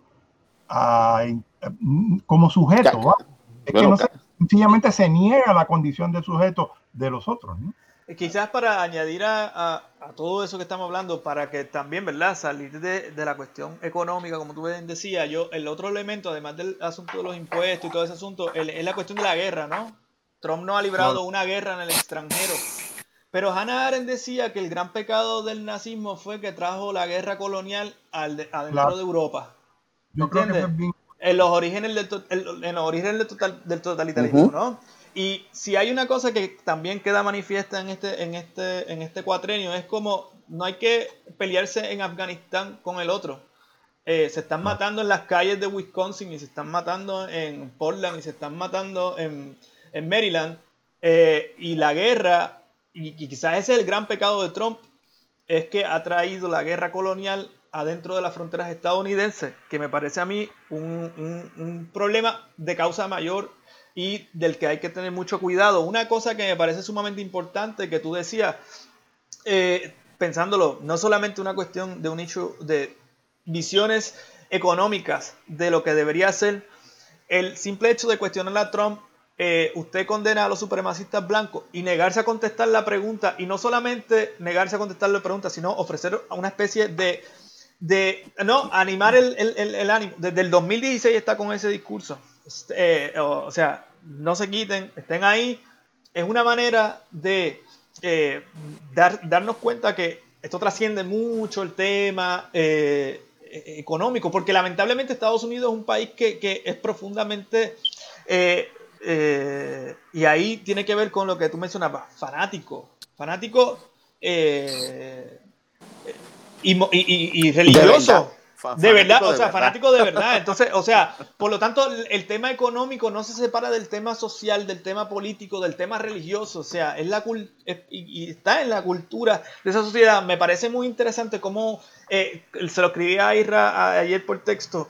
Eh, cómo pasamos de un debate mucho más elevado en la campaña demócrata, cuando son siete candidatos donde no tiene un efecto nacional del mismo impacto y hablan allí de unas propuestas y unas ideas muy progresistas o muy vanguardistas o muy articuladas intelectualmente, pero cuando llegamos a la campaña seria, la que define todo el juego, estamos con el aborto, un, un issue resuelto en 1970, estamos con el tema de los afroamericanos, un tema que no debería ni siquiera existir en el lenguaje político de una sociedad que se presenta igualitaria y democrática, ¿me entiendes? Eh, el hecho de, un sistema sanitario de calidad que no debería ser un, todo eso es el, gran debate, ¿me entiendes? En, la campaña electoral que verdaderamente importa, ¿no? Y entonces, eh, nada, eso, me parece que ahí se, combinan todos esos elementos que hacen que, bueno, efectivamente no deja de ser interesante todo el asunto de, los mercados y tal, pero es lamentable ver eh, cómo se combinan entonces todos estos eh, otros elementos para hacer este cóctel mucho más belicoso, ¿no?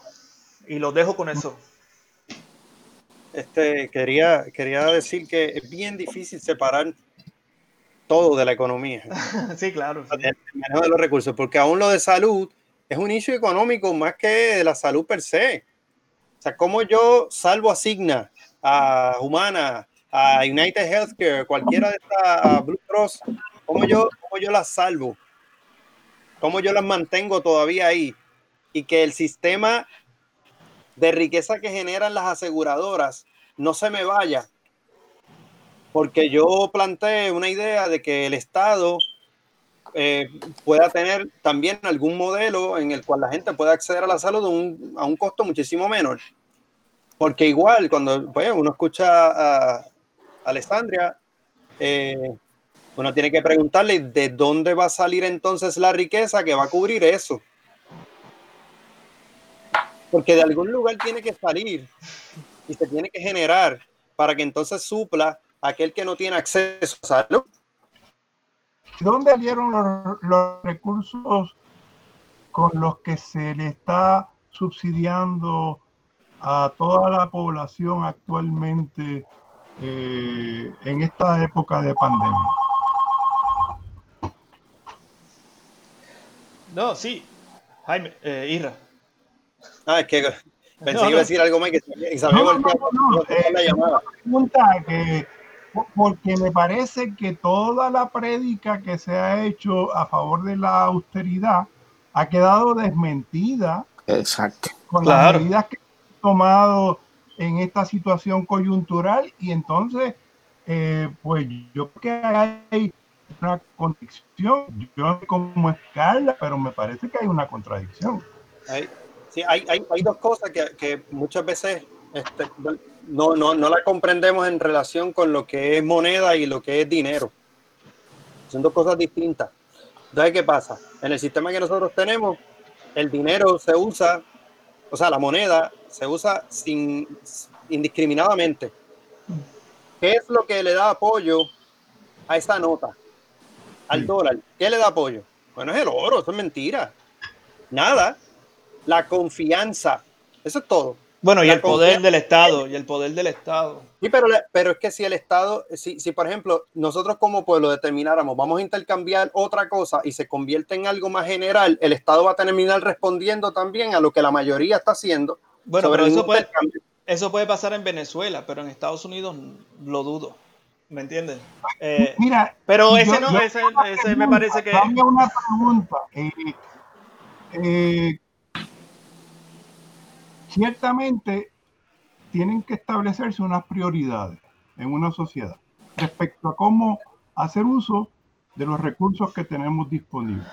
Entonces, yo lo que pregunto es por qué invertir en eh, la construcción del momento y subestimar la importancia que tiene la cuestión de la salud de la gente. Eso es todo. Esa Sí, sería hay- mi pregunta. Pero que hay, hay, hay un gasto recurrente. Sí. Si hacemos un proyecto o un plan, es un gasto recurrente, por consiguiente tiene que haber un, un flujo de dinero recurrente para que apoye eso. O sea, el, el problema es que el, el diseño, para los gastos de defensa eh, hay recurrencia. Eso se siempre, se- siempre va a haber. Siempre va a haber porque esa No, nación está construida sobre eso. ¿Por qué una cosa y no la otra? Es mi pregunta. Porque esa nación está construida sobre eso. Ah, bueno, pero entonces Ah. eso, no, eso no es una, eso no es una imposición natural, eso no es No, un es cultural. mandato divino ni cosa por el estilo. No, es es el resultado de unas decisiones, eh, unas decisiones que han tomado los seres humanos. ¿entiendes? Correcto, es cultural. Pero, pero los seres humanos pueden cambiar las prioridades, me parece a mí. Entonces la pregunta sería, ¿por qué no darle más importancia a la cuestión de la salud? O- e- Estados Unidos es un país distinto a, a- a otros países en esos términos. O sea, ¿cuál es la prioridad de ese país? Verse, o sea, hacer qué cosa. ¿Cómo se constituyó esa nación? O sea, si ustedes leen la constitución, yo sé que la han leído, la constitución de Estados Unidos, lo que empieza es primero delimitando cuál es el poder. El artículo 1, el artículo 2, es más, empieza hablando sobre el poder popular porque el artículo 1 es sobre el Congreso, el artículo 2 es sobre el presidente. O sea, el poder es un, es un- y, el concepto de autoridad sumamente importante. De ahí entonces es que emana. Cuando ellos empiezan, tú lees eso y dice, we the people. ¿Quiénes son nosotros? Están, están los que exclu- excluyen y están los que están incluidos o estamos incluyendo a todos los habitantes de la nación ahí a finales del siglo XVIII. O sea, es una nación tan conservadora que no ha cambiado aún, que ha pasado de generación en generación una forma de pensar y los cambios han sido bien mínimos a lo largo de doscientos y pico de años como nación. Entonces sus prioridades no están en esas, porque no es una nación, no es una nación que está íntimamente relacionada sobre solucionar problemas de personas. O sea, no, no lo está. Y sí, si vamos a reflexionar sobre dónde están las prioridades, definitivamente, si tú no tienes un pueblo saludable o un pueblo educado, bien difícil que tú puedas llevar otros proyectos. Pero Estados Unidos como nación, busca otra nación en el mundo que tenga tantas bases este, militares.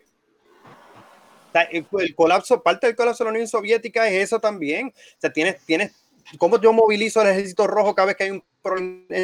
Eso ría dinero, riqueza.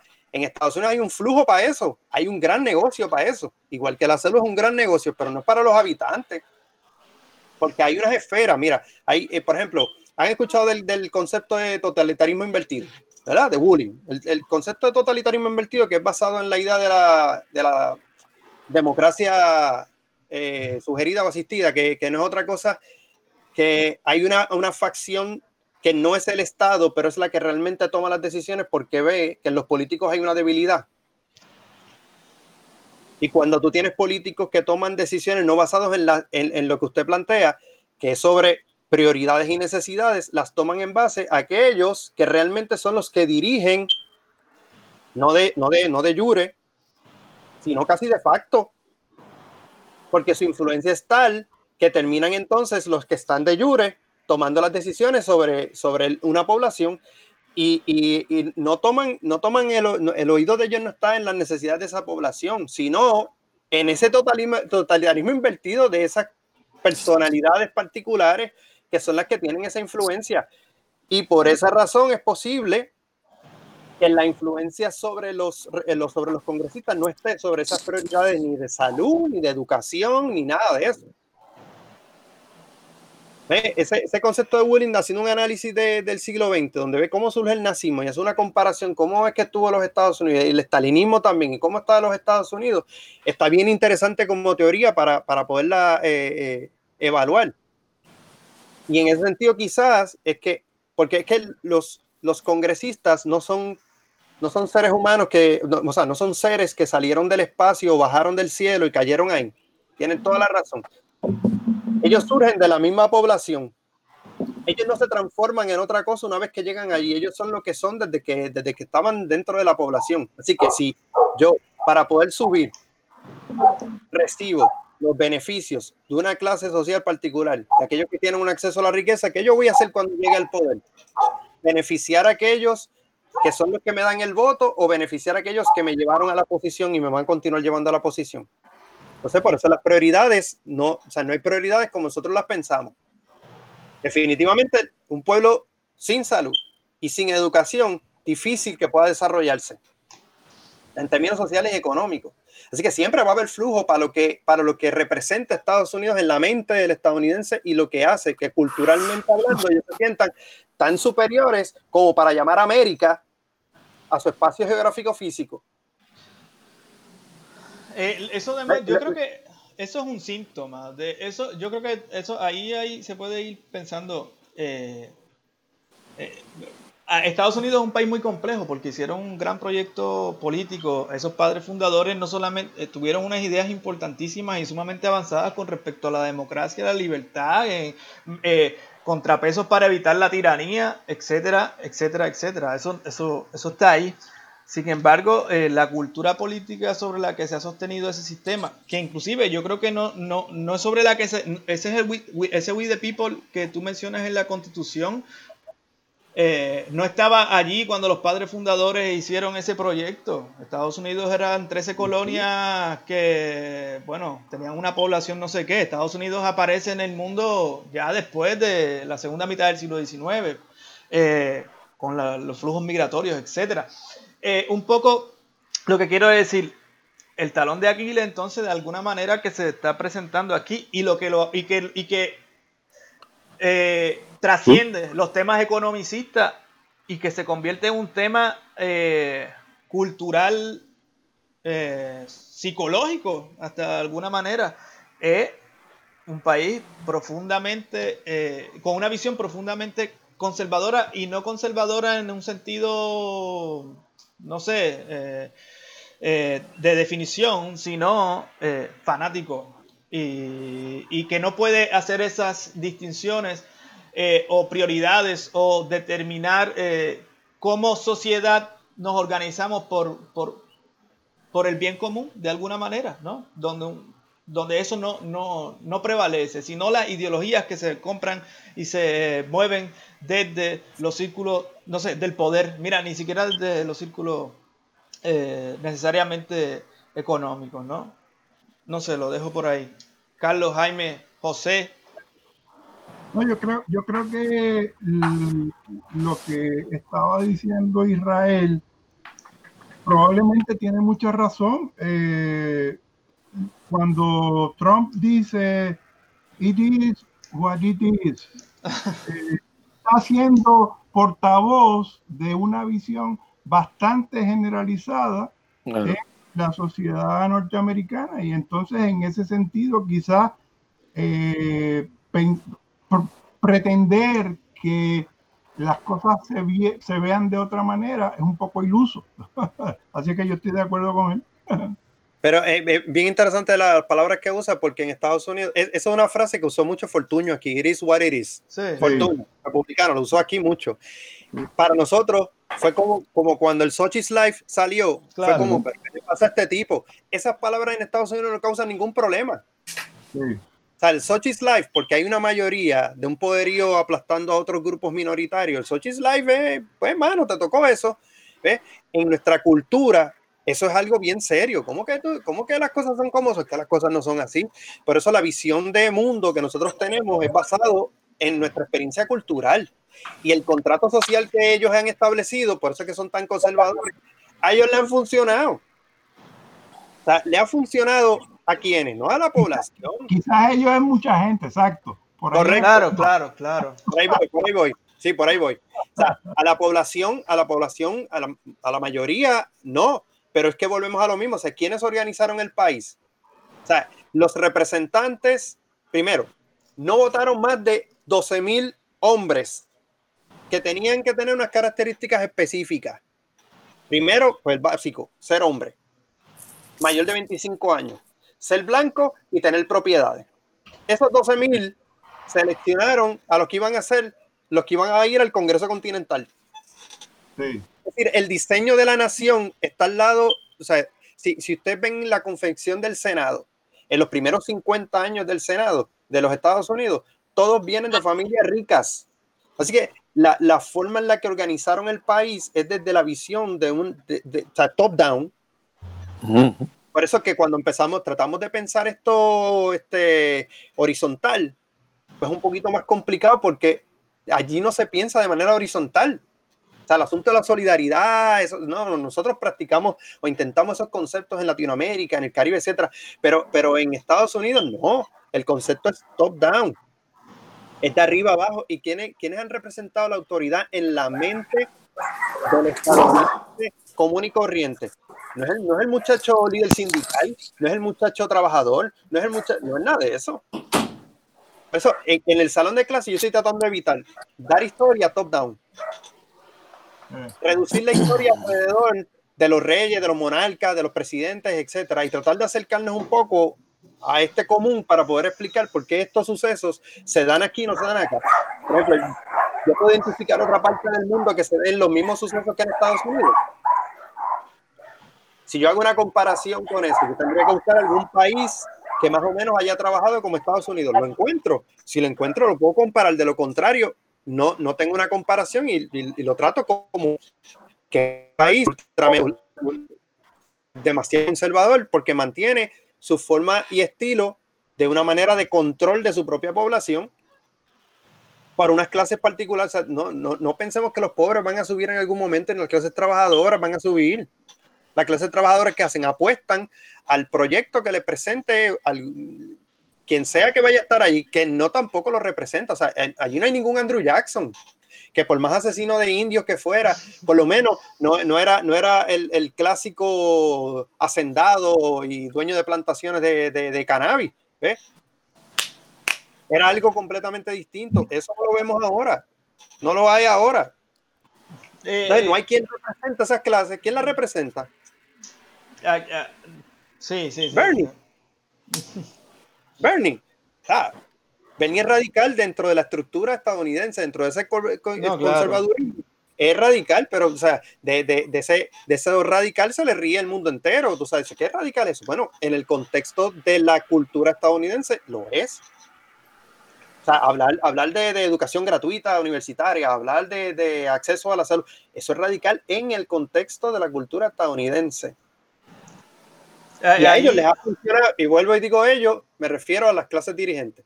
No es una población mayoritaria, por eso es que yo digo que si tú quieres cambiar algo, aspiras entonces a ser parte de ese grupo pequeño.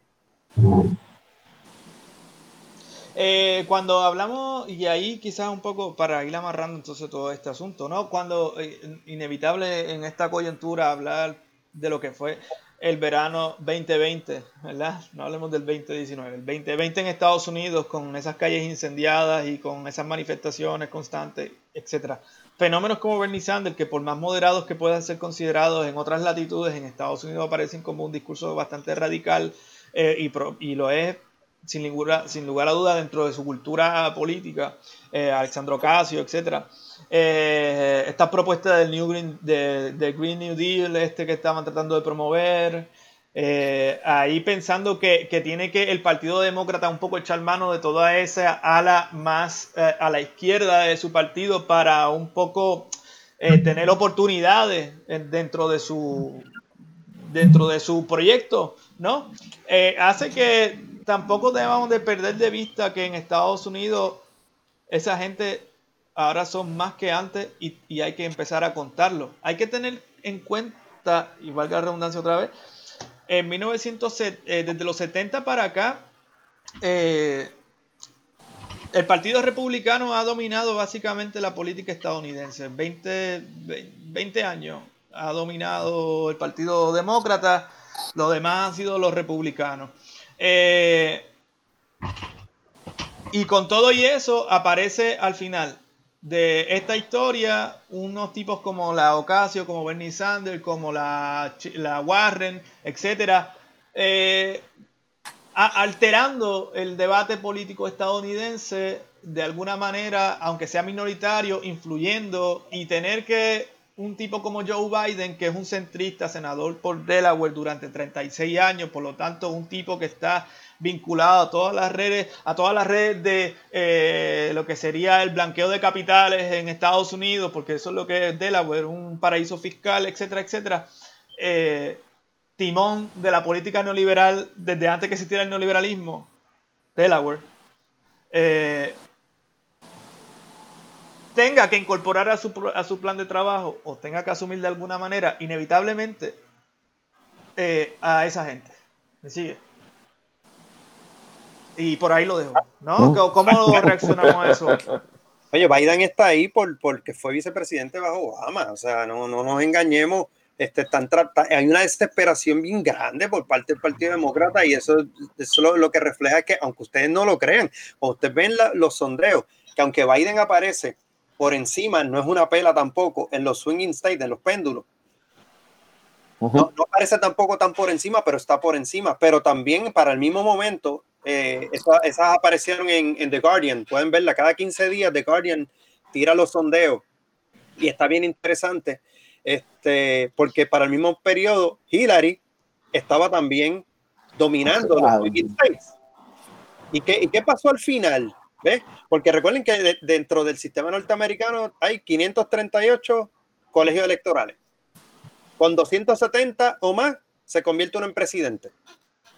Así, ¿dónde esa campaña? Nadie va a hacer campaña en el norte, ni en Dakota del Sur, ni en Montana, ni en Delaware. Si en Delaware son solo tres votos, ¿dónde yo lo voy a hacer? un candidato republicano casi no hace campaña en California y un, candidato demócrata casi no hace campaña en Texas, pero ambos hacen campaña en Ohio, ambos hacen campaña en Michigan, ambos hacen campaña en, Florida, ambos hacen campaña en, Carolina del Norte.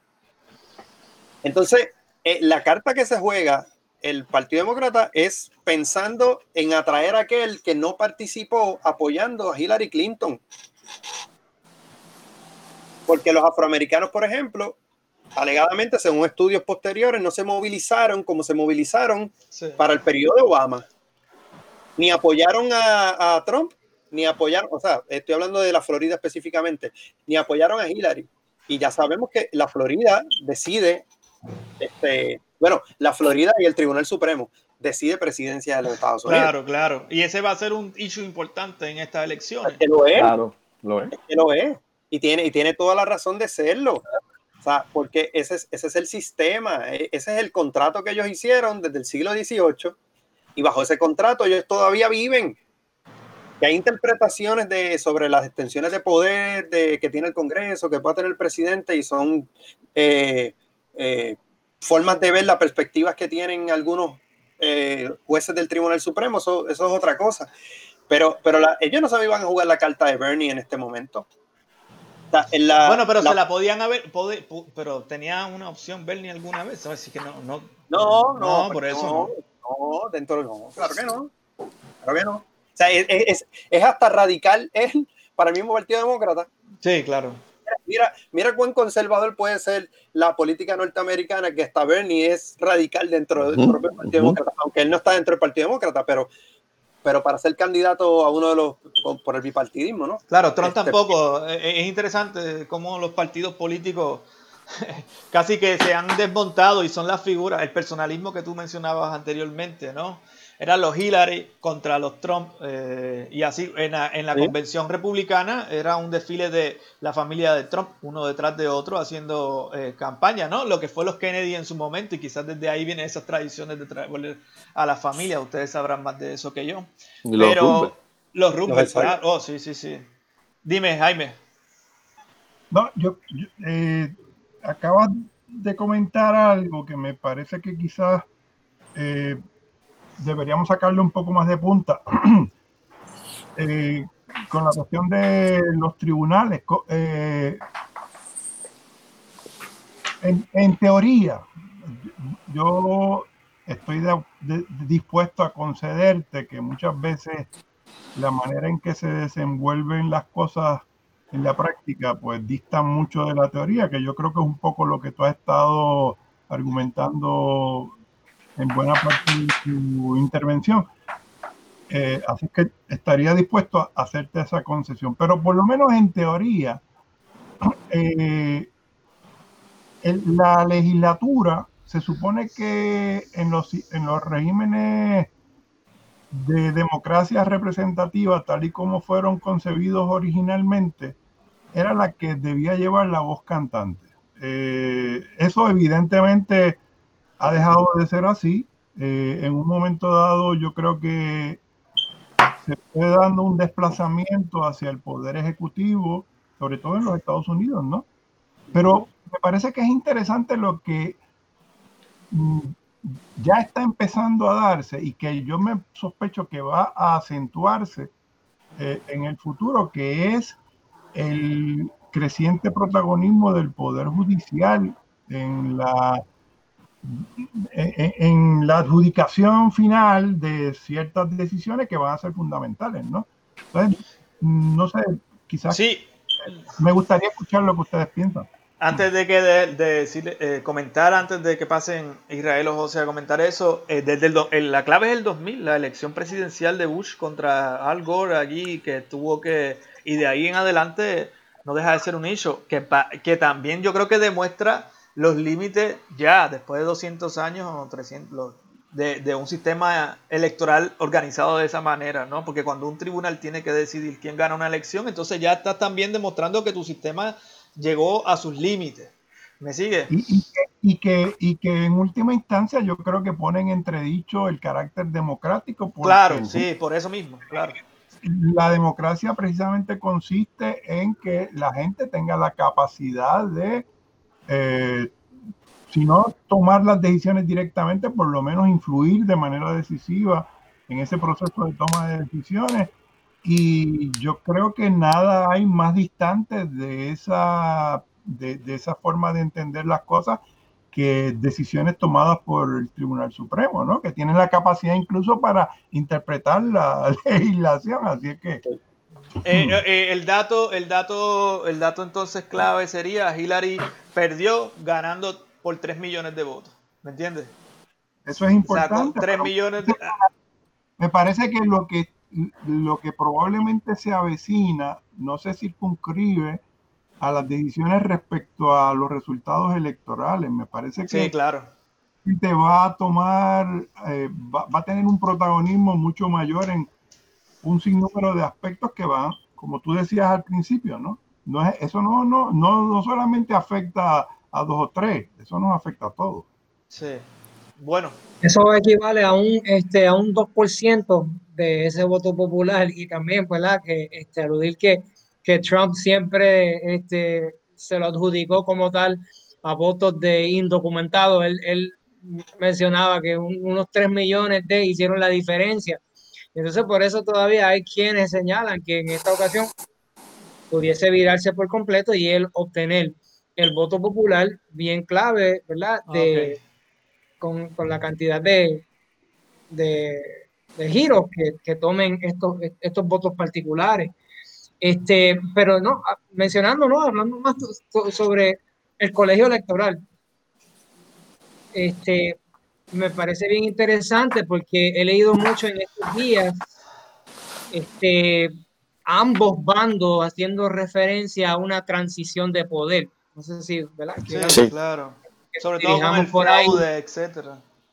Ambos con este voto eh, por correo postal, este, nuevamente aludiendo a la estabilidad mental del presidente Trump, que no es la primera vez que sucede, porque en el 2017 también lo hicieron, y Pelosi creo que fue ayer este, este, hablando sobre la formación de un comité para volver a, este, sobre la vigésimo quinta enmienda, este, por eh, eh, aquel día cuando salió del hospital y comenzó a tuitear y este presidente no, no está apto para... Y tú ves esta lucha de poder a lo cual ustedes han, hablado en, el diálogo. Eh, varios de los sondeos también eh, han puesto a, Biden bien por encima de, Trump. Yo creo que va a ser mucho, mucho más cerrado si vemos los números nuevamente del 2016. Realmente no estuvo cerca porque fueron 304 votos electorales a favor de Trump en comparación con 227.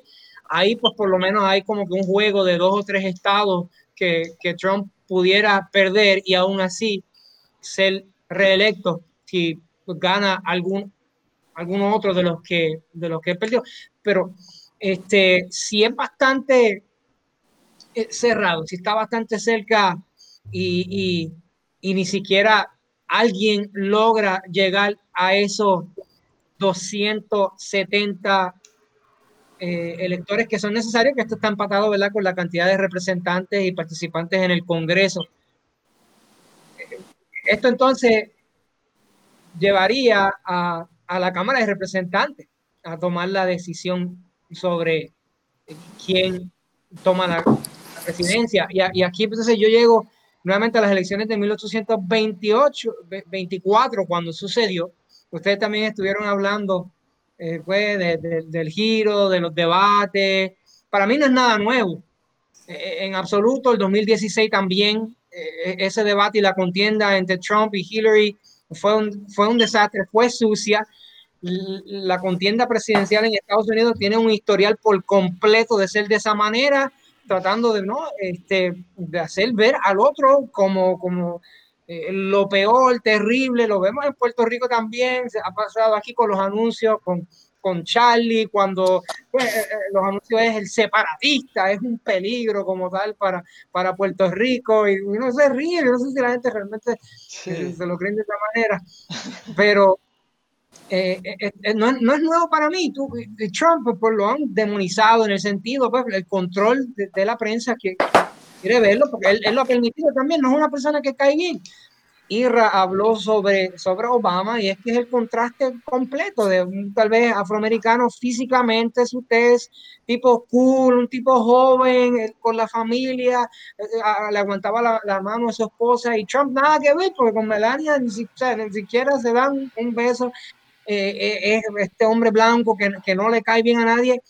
Este, son estos aspectos que hemos estado viendo y es, posible, ¿verdad?, que sean bien determinantes en esos swing states que ustedes han mencionado y posiblemente tengamos un, un ganador, como Israel y yo también estuvimos hablando en el caso de Puerto Rico, que el, que gane en Puerto Rico tenga tal vez un 35%, pues en Estados Unidos, quién sabe si se gane con 270, 271, o si hay un, realmente un empate virtual en 269, lo que necesita Estados Unidos realmente es que nuevamente sea un margen amplio para evitar eh, eh, esa suposición de que no va a abandonar el poder, de que qué va a pasar, porque están metiendo mucho miedo, eh, realmente lo están utilizando por ahí, pero necesitan que sea contundente para que haya una transición y se pueda entonces empezar en enero Sí. José, José, tú dices una cosa que me parece curiosa. Eh, eh, ¿Viste como la posibilidad de que efectivamente sí pudiese de alguna manera Trump, si se revierte las tendencias estadísticas, eh, de que incluso pueda ganar con voto popular? pensando en aquel dato que dabas del 2016 y eso. Eh, yo creo que Jaime... Eh, lo de la pandemia y la máscara y cómo se ha manejado los respectivos estados, si, si, los ciudadanos se sienten a gusto con el cierre prolongado. Claro, sí. Yo creo que eso puede estar a favor o en contra en, muchos casos. Irra tiene que tener la barriga con un nudo, así que Irra. Y, volvemos de nuevo a la economía, ¿ves? Porque eso hizo entre y él, no. Ustedes querían que eso se permaneciera cerrado y detener la economía. Y, y lo atamos con el COVID también.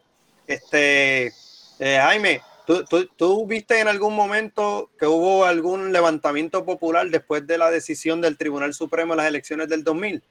O sea, la gente indignada y molesta y quemando este, carros y todo ese montón de cosas en Estados Unidos porque el Tribunal Supremo de los Estados Unidos había escogido a, a Bush versus Gore. No, no, Por eso, porque porque no, y te hago la pregunta porque porque trajiste eso, no no no, no es nada personal. Este Sí, sí. Y no, mira, yo creo que. Porque no es una cultura así. No, claro. No, no, no. Es que yo creo, es que yo creo que en esa, en ese país, eh, la institucionalidad por mucho tiempo tuvo un papel bien importante. Y entonces, eh, probablemente en, en, muchos otros contextos, eh, y a mí se me ocurren unos cuantos, eh, la gente hubiese salido, como tú dices, a la calle. Eh, ahora, lo que yo no estoy muy seguro es que eh, estemos en una situación similar a la del 2000. A eso iba, a eso mm, iba. Sí, bueno, pues dale. A, eso iba, porque quería compararlo, por eso te hice la pregunta primero para entonces entrarle, entrarle a eso. ¿Es Estados Unidos de 2020 igual que Estados Unidos del 2000? No. No, el contexto social es completamente distinto, igual que el contexto tecnológico. Es distinto. La mente, eh, como los muchachos que están, esta, eh, o jóvenes que están, digamos, 20 y pico, 30 años, que están ahora eh, para votar, están, han experimentado cosas que no experimentaron los que votaron en el 2000, los que tenían 18 o 20 años en el 2000. Entonces ahora ¿Por, qué? Porque ustedes piensan que Trump ha estado diciendo que le van a robar las elecciones. Eso ha sido parte de su discurso con, acerca del, del, voto este, por, por correo. Él está ya desde, desde ya, está levantando la, la, la, hueste de, del sur y de, de, extremistas y de todos los Proud Boys y cualquiera de esos grupos. Porque e, este tipo no tiene filtro y como no tiene filtro dice las cosas que dice, ¿no? Así que yo pienso que en este caso, si se diera que la decisión la fuera a tomar el tribunal, la decisión que tome, en, si fuera en contra de Trump, pudiera darse el caso de un levantamiento de gente haciendo, pero esta vez no de grupos afroamericanos, ni de grupos hispanos, ni de grupos asiáticos, sino de grupos de blancos. Es una, es una posibilidad porque es, es, distinto. Por eso fue que, te pregunté, porque ahora el efecto en la sociedad se puede ver distinto a cómo se, cómo se manifestó en el 2000. Y ahí podríamos de repente ver, oh, hay un cambio en parte de la sociedad que está completamente segmentada. Porque aún entre los blancos hay una diferencia entre ser hillbilly y ser redneck. No son iguales. no son iguales. Así que hasta los blancos, blancos este, anglosajones y protestantes, este, eh, hay una diferencia. Así que yo creo que ese contexto eh, está bien interesante. Yo, yo, estaba esperando que, yo dije, déjame ver, déjame ver si él me dice esto. Exactamente. me, yo creo que... me, llevaste, me llevaste ahí. Para es bien importante. Eh, es que la vara y el callado siempre lleva por el camino De, la, de, la, verdad. Es que sí, Mira. aliento. aliento. Mira, eh, eh, para ir cerrando. Tienes, a, un incumbente republicano nuevamente. Sí, no, no, para ir cerrando. No, José, José, mete mano, sí. No, tratando de atar por lo menos un poquito al 2000, porque tiene, era, era Bush, ¿verdad? Que, que estaba. No. No. En el, en el 2000 el incumbente era, este, Clinton. Clinton. Clinton Clinton. Sí. Lo, lo, lo, interesante es quizá, y es el patrón que se está repitiendo eh, a, nivel, a nivel no solamente de Estados Unidos, es un fenómeno global. Lo habíamos comentado hace un par de años, Jaime, ¿te acuerdas? Cuando estudiamos allí a Sloterdijk, creo que los hijos terribles de la modernidad sobre el tema de las instituciones, ¿no? El desmoronamiento de las instituciones y cómo las instituciones han empezado a eh, perder el rol que ocupaban dentro de la sociedad. Esto es un efecto indiscutible del neoliberalismo como política que deja todo. Oh, mm, estamos aquí, ¿verdad? Sí, sí, yo, eh, que se me escuchan. Sí, fue que de repente se fue todo, todo, el, teléfono y ah, pues. por el otro lado. Bueno, eh, un poco que tiene que ver con el, el, neoliberalismo y dejar en manos de la fuerza económica eh, las dinámicas políticas, pero que trascienden mucho de esos elementos, no solamente se, se limita a ello.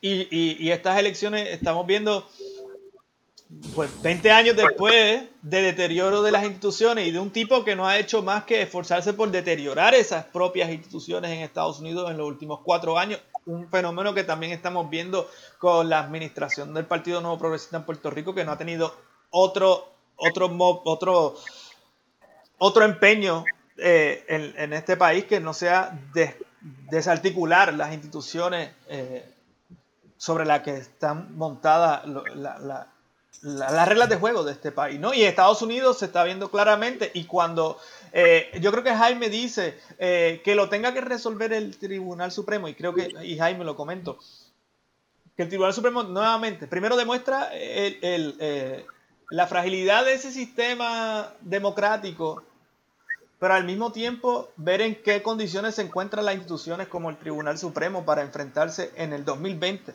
a una situación como decidir unas elecciones tan eh, eh, ácidas como esta. ¿no?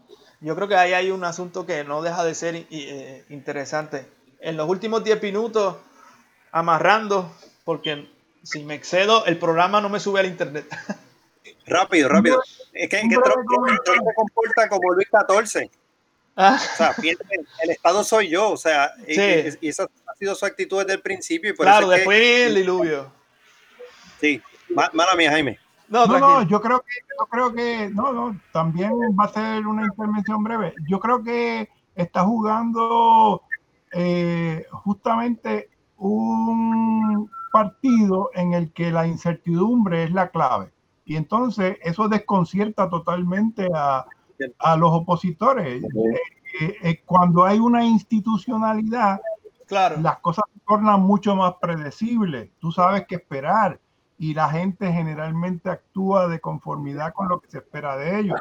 Yo creo que la genialidad de Trump ha sido precisamente eh, desmantelar todo ese juego y entonces empezar a construir algo completamente nuevo. ¿no? Carlos. Es interesante, es interesante eh, eh, que Trump lleva prácticamente cuatro años, y bueno, desde la campaña, atacando al Estado. Sí, claro atacando la institucionalidad. Ahí está, miren, en el, y, y, dándole espaldarazo, ¿no? Dándole espaldarazo a aquellos grupos más pequeños, pero dándole el espaldarazo a, grupos que eh, eh, eh, en estos últimos cuatro años han logrado articular una voz de crítica y, de, y, victimizarse ante las injusticias del, del Estado, ¿no? Eh, eh, ahí, claro, ahorita, antes de entrar al programa, vi en el periódico El País que, que eh, detuvieron 13 personas que habían, estaban por conspiración para secuestrar a la gobernadora de, de Michigan y capturar el, el, Capitolio, tú sabes. yo creo que, perdóname, no son los grupos que tradicionalmente han reivindicado la condición de víctima, son unas nuevas víctimas. Claro, claro, claro. Y tradicionalmente se asociaban con los sectores, eh, digamos, más privilegiados o por lo menos los que no estaban en una situación eh, de tanta precariedad. Y entonces en ese sentido yo creo que es la irrupción de unos nuevos protagonistas que nunca eh, se visualizaron como víctimas o por lo menos no se representaron a sí mismos como víctimas. Y yo quisiera añadir la posibilidad de, eh, eh, eh, de, tener cierta visibilidad, estaban ah, ahí. Y yo creo, yo creo también que son los, lo, lo, lo, que produce casi 20 años en guerra en Medio Oriente. Estamos hablando de que son un amplio sector de excombatientes, veteranos, gente muy que está entre, entre las clases medias como producto de esa lucha, entre los efectos de la precarización, pero que al mismo tiempo no viven la pobreza extrema de, las clases marginales, son, son eh, eh, un sector de la población que se ha ampliado precisamente por los efectos bélicos en los que los conflictos bélicos que Estados Unidos se, centró en la década de los 2000, ¿verdad? Y yo creo que esa gente y, lo, y, que, y, que, los recluta posteriormente cuando terminan la, guerra ya en los, los, del sistema policíaco en Estados Unidos, etcétera, etcétera, etcétera, principalmente blancos, bla, bla, bla, bla. ¿no? Por, lo tanto, yo creo que son eh, ese,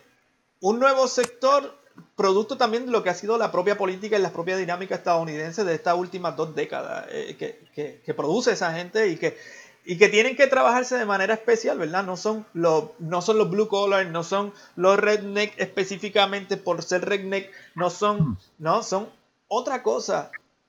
Y yo creo que quizás más peligrosa que todos aquellos, porque tienen unas destrezas eh, comunicativas y militares que los otros no tenían. O sea, tienen, manejan los medios de comunicación y manejan las armas. Y porque, y porque hay una autoridad que les da el espacio y que claro. lo valida. Sí, ese es el problema. Claro, claro. Mientras sean validados. Es que, es que ahí donde viene, eh, eh, yo, yo, yo sé que esto es apocalíptico y siempre que pensamos, no, no, es que no puede ser Gabo, no puede pasar. Yo mismo me lo contesto, pero es que eh, es el caldo de cultivo perfectamente para el desmoronamiento de la manera en que se, se construye, se, se puede existir un país, ¿no? ¿No? Están las condiciones para que comience un proceso de balcanización. En una, primero, en un país que la comunidad no se piensa a sí mismo como una comunidad, donde hay tantos elementos en juego, donde hay tanto odio y, y, hay una máquina de odio desde el Estado mismo, en el Ejecutivo, propagándolo de manera masiva y, y los elementos técnicos para poder, técnico me refiero, armamentístico y, a eh, y de las comunicaciones para para desatar ahí una furia de la que yo creo que eh, no se está considerando y, que hay que tener cuidado, ¿me entiendes? No solamente son peligrosos los revolucionarios, ¿me entiendes? Como se pensaba, no, no llames la revolución, pero eh, tampoco llames a, esta, represión conservadora, porque te puede venir encima un gran problema. Y yo creo que lo estamos viendo en las calles de Estados Unidos constantemente, y, ahí es donde se juegan muchas cosas, que mira, fíjate, yo creo que insisto en, en lo que Jaime decía, se combinan otros tantos elementos que, que, solamente en Estados Unidos se pueden inclusive hasta pensar. Así que bueno, no sé. Ah, ¿Algo más? Es un tema muy delicado y complejo. Irra, José, va a ir cerrando. Ya, mira, primero reiterarle agradecimiento antes que cierre esto. Este, no, estamos, estamos bien, tranquilos. Solamente digo que eh, para ir amarrando haber pasado este rato con ustedes aquí en, discusión sana. Yo, yo creo, yo, yo, pienso que sería fascinante este, darle curso a, estudiar y estar observando, pero estudiar posteriormente o durante estos nuevos grupos que Jaime eh, habla y menciona, porque hasta el momento no hemos visto un grupo de milicia de, de digamos, de afroamericanos, como lo fue el Black Panther, de repente un grupo así a, ver, a ver si, si de verdad en las calles va a haber un choque de esa manera o si el afroamericano solo interesa o no. Y, y, generalizo, ¿no? En ese aspecto. Pero lo, lo, que espera para el resto de la campaña no va a cambiar nada de lo que ha sido ahora. O sea, esto va, va, va, a ser la misma tónica, van a ser los mismos temas, van a ser los mismos tópicos, la economía va a seguir igualita, los mercados van a seguir sub y baja. Es, es es, básicamente lo mismo. Y lo único que sí vamos a empezar a ver ahora en el caso de Trump es las promesas que tiene, digamos, para las líneas aéreas y el rescate que va a hacer de, de ciertas compañías particulares. Ya muchos de nosotros le hemos echado el ojo a, las American Airlines y todas esas compañías a ver si, a ver si, a ver si, le, eh, si suben, pero, pero el, vemos cómo el Estado va y rescata a unos sectores que no son los sectores que Jaime de repente estaba haciendo alusión ahorita sobre las prioridades no son sectores marginados, no son la población en general, sino son aquellos que dentro de la ideología republicana de la sombrilla, en la que los residuos de la sombrilla, por la riqueza que generan ellos, es lo que caen en la población. Es decir, el Estado le provee las herramientas a unos grupos para que ellos mismos generen la, la economía. Y lo que sobre de ellos es lo que cae al resto de la gente. Eso se le ha dado una continuidad, por eso es que han asociado muchas de las formas en las que la, administración de Trump ha visto el desarrollo económico con, con, Reagan. Sí, claro. No con él como persona, pero son básicamente lo mismo. O sea, tú tienes un actor, tú tienes un actor acá. O sea, son dos actores que, que, que son muy buenos repitiendo. Y hay otro que es malo recordando, que es el caso de Trump. El otro se memorizaba mira Que, que, todavía el 2020 no, no deje de sorprendernos todavía, porque quedan tres semanas y por ahí, algunos días antes de las elecciones, quién sabe qué, ¿verdad? qué pueda acontecer. Yo concluyo, de la, también le doy las la, gracias este, por, por, tenerme por aquí, poder este, aprender de, de, ustedes. Se dieron cuenta, ¿verdad? Yo soy por lo menos más reservado en, en los programas que nosotros tenemos, pues este, él es el narrador, yo soy el comentarista. Este, así, era yo, así era yo al principio en el sur también existe, no te tienes que sentir mal, así que no pasa nada. Es que naturalmente, ¿verdad? yo expongo algunos comentarios, deja que ustedes este, sigan, sigan con ellos, pero este, ustedes hablan de, esa guerra en los campos, distintas batallas que hemos visto en Estados Unidos, la verdaderamente la ven en, en Twitter y en Facebook, con ese odio que hay allí de parte en parte. Eh, y sobre Trump, eh, yo lo describo, él es de, en inglés dicen soft skin, y muchos de esos ataques, ¿verdad?, que, que, vemos dirigidos como tal a, todos sus enemigos, pues lo veo como él se siente bien, bien aludido, bien afectado, lee todo y él siente la necesidad que él tiene que tener la última palabra. Lo vieron en el debate, como él decía, pero a él no le dijiste nada, pero él dijo, y él, pues, él, él, él se siente que todos están en contra de él.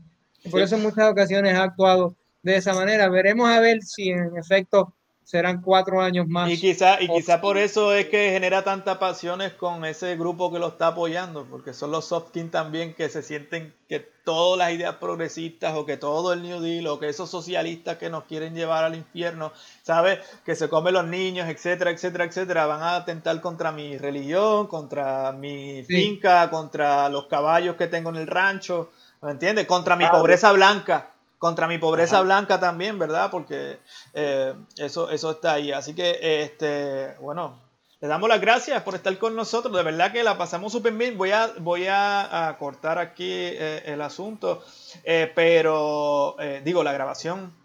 Pero de verdad, gracias por acompañarnos. Fueron dos horas muy interesantes.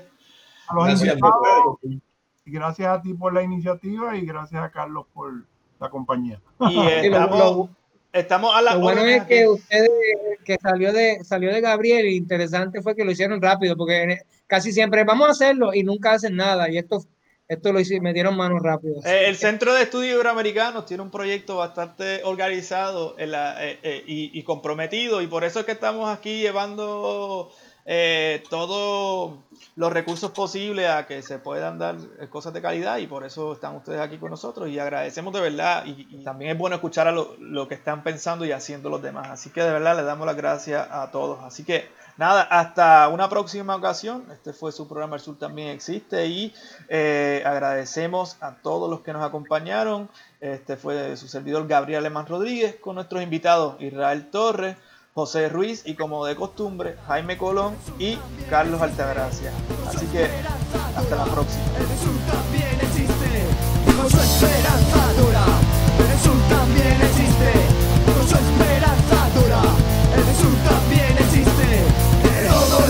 Sepa que el sur también existe.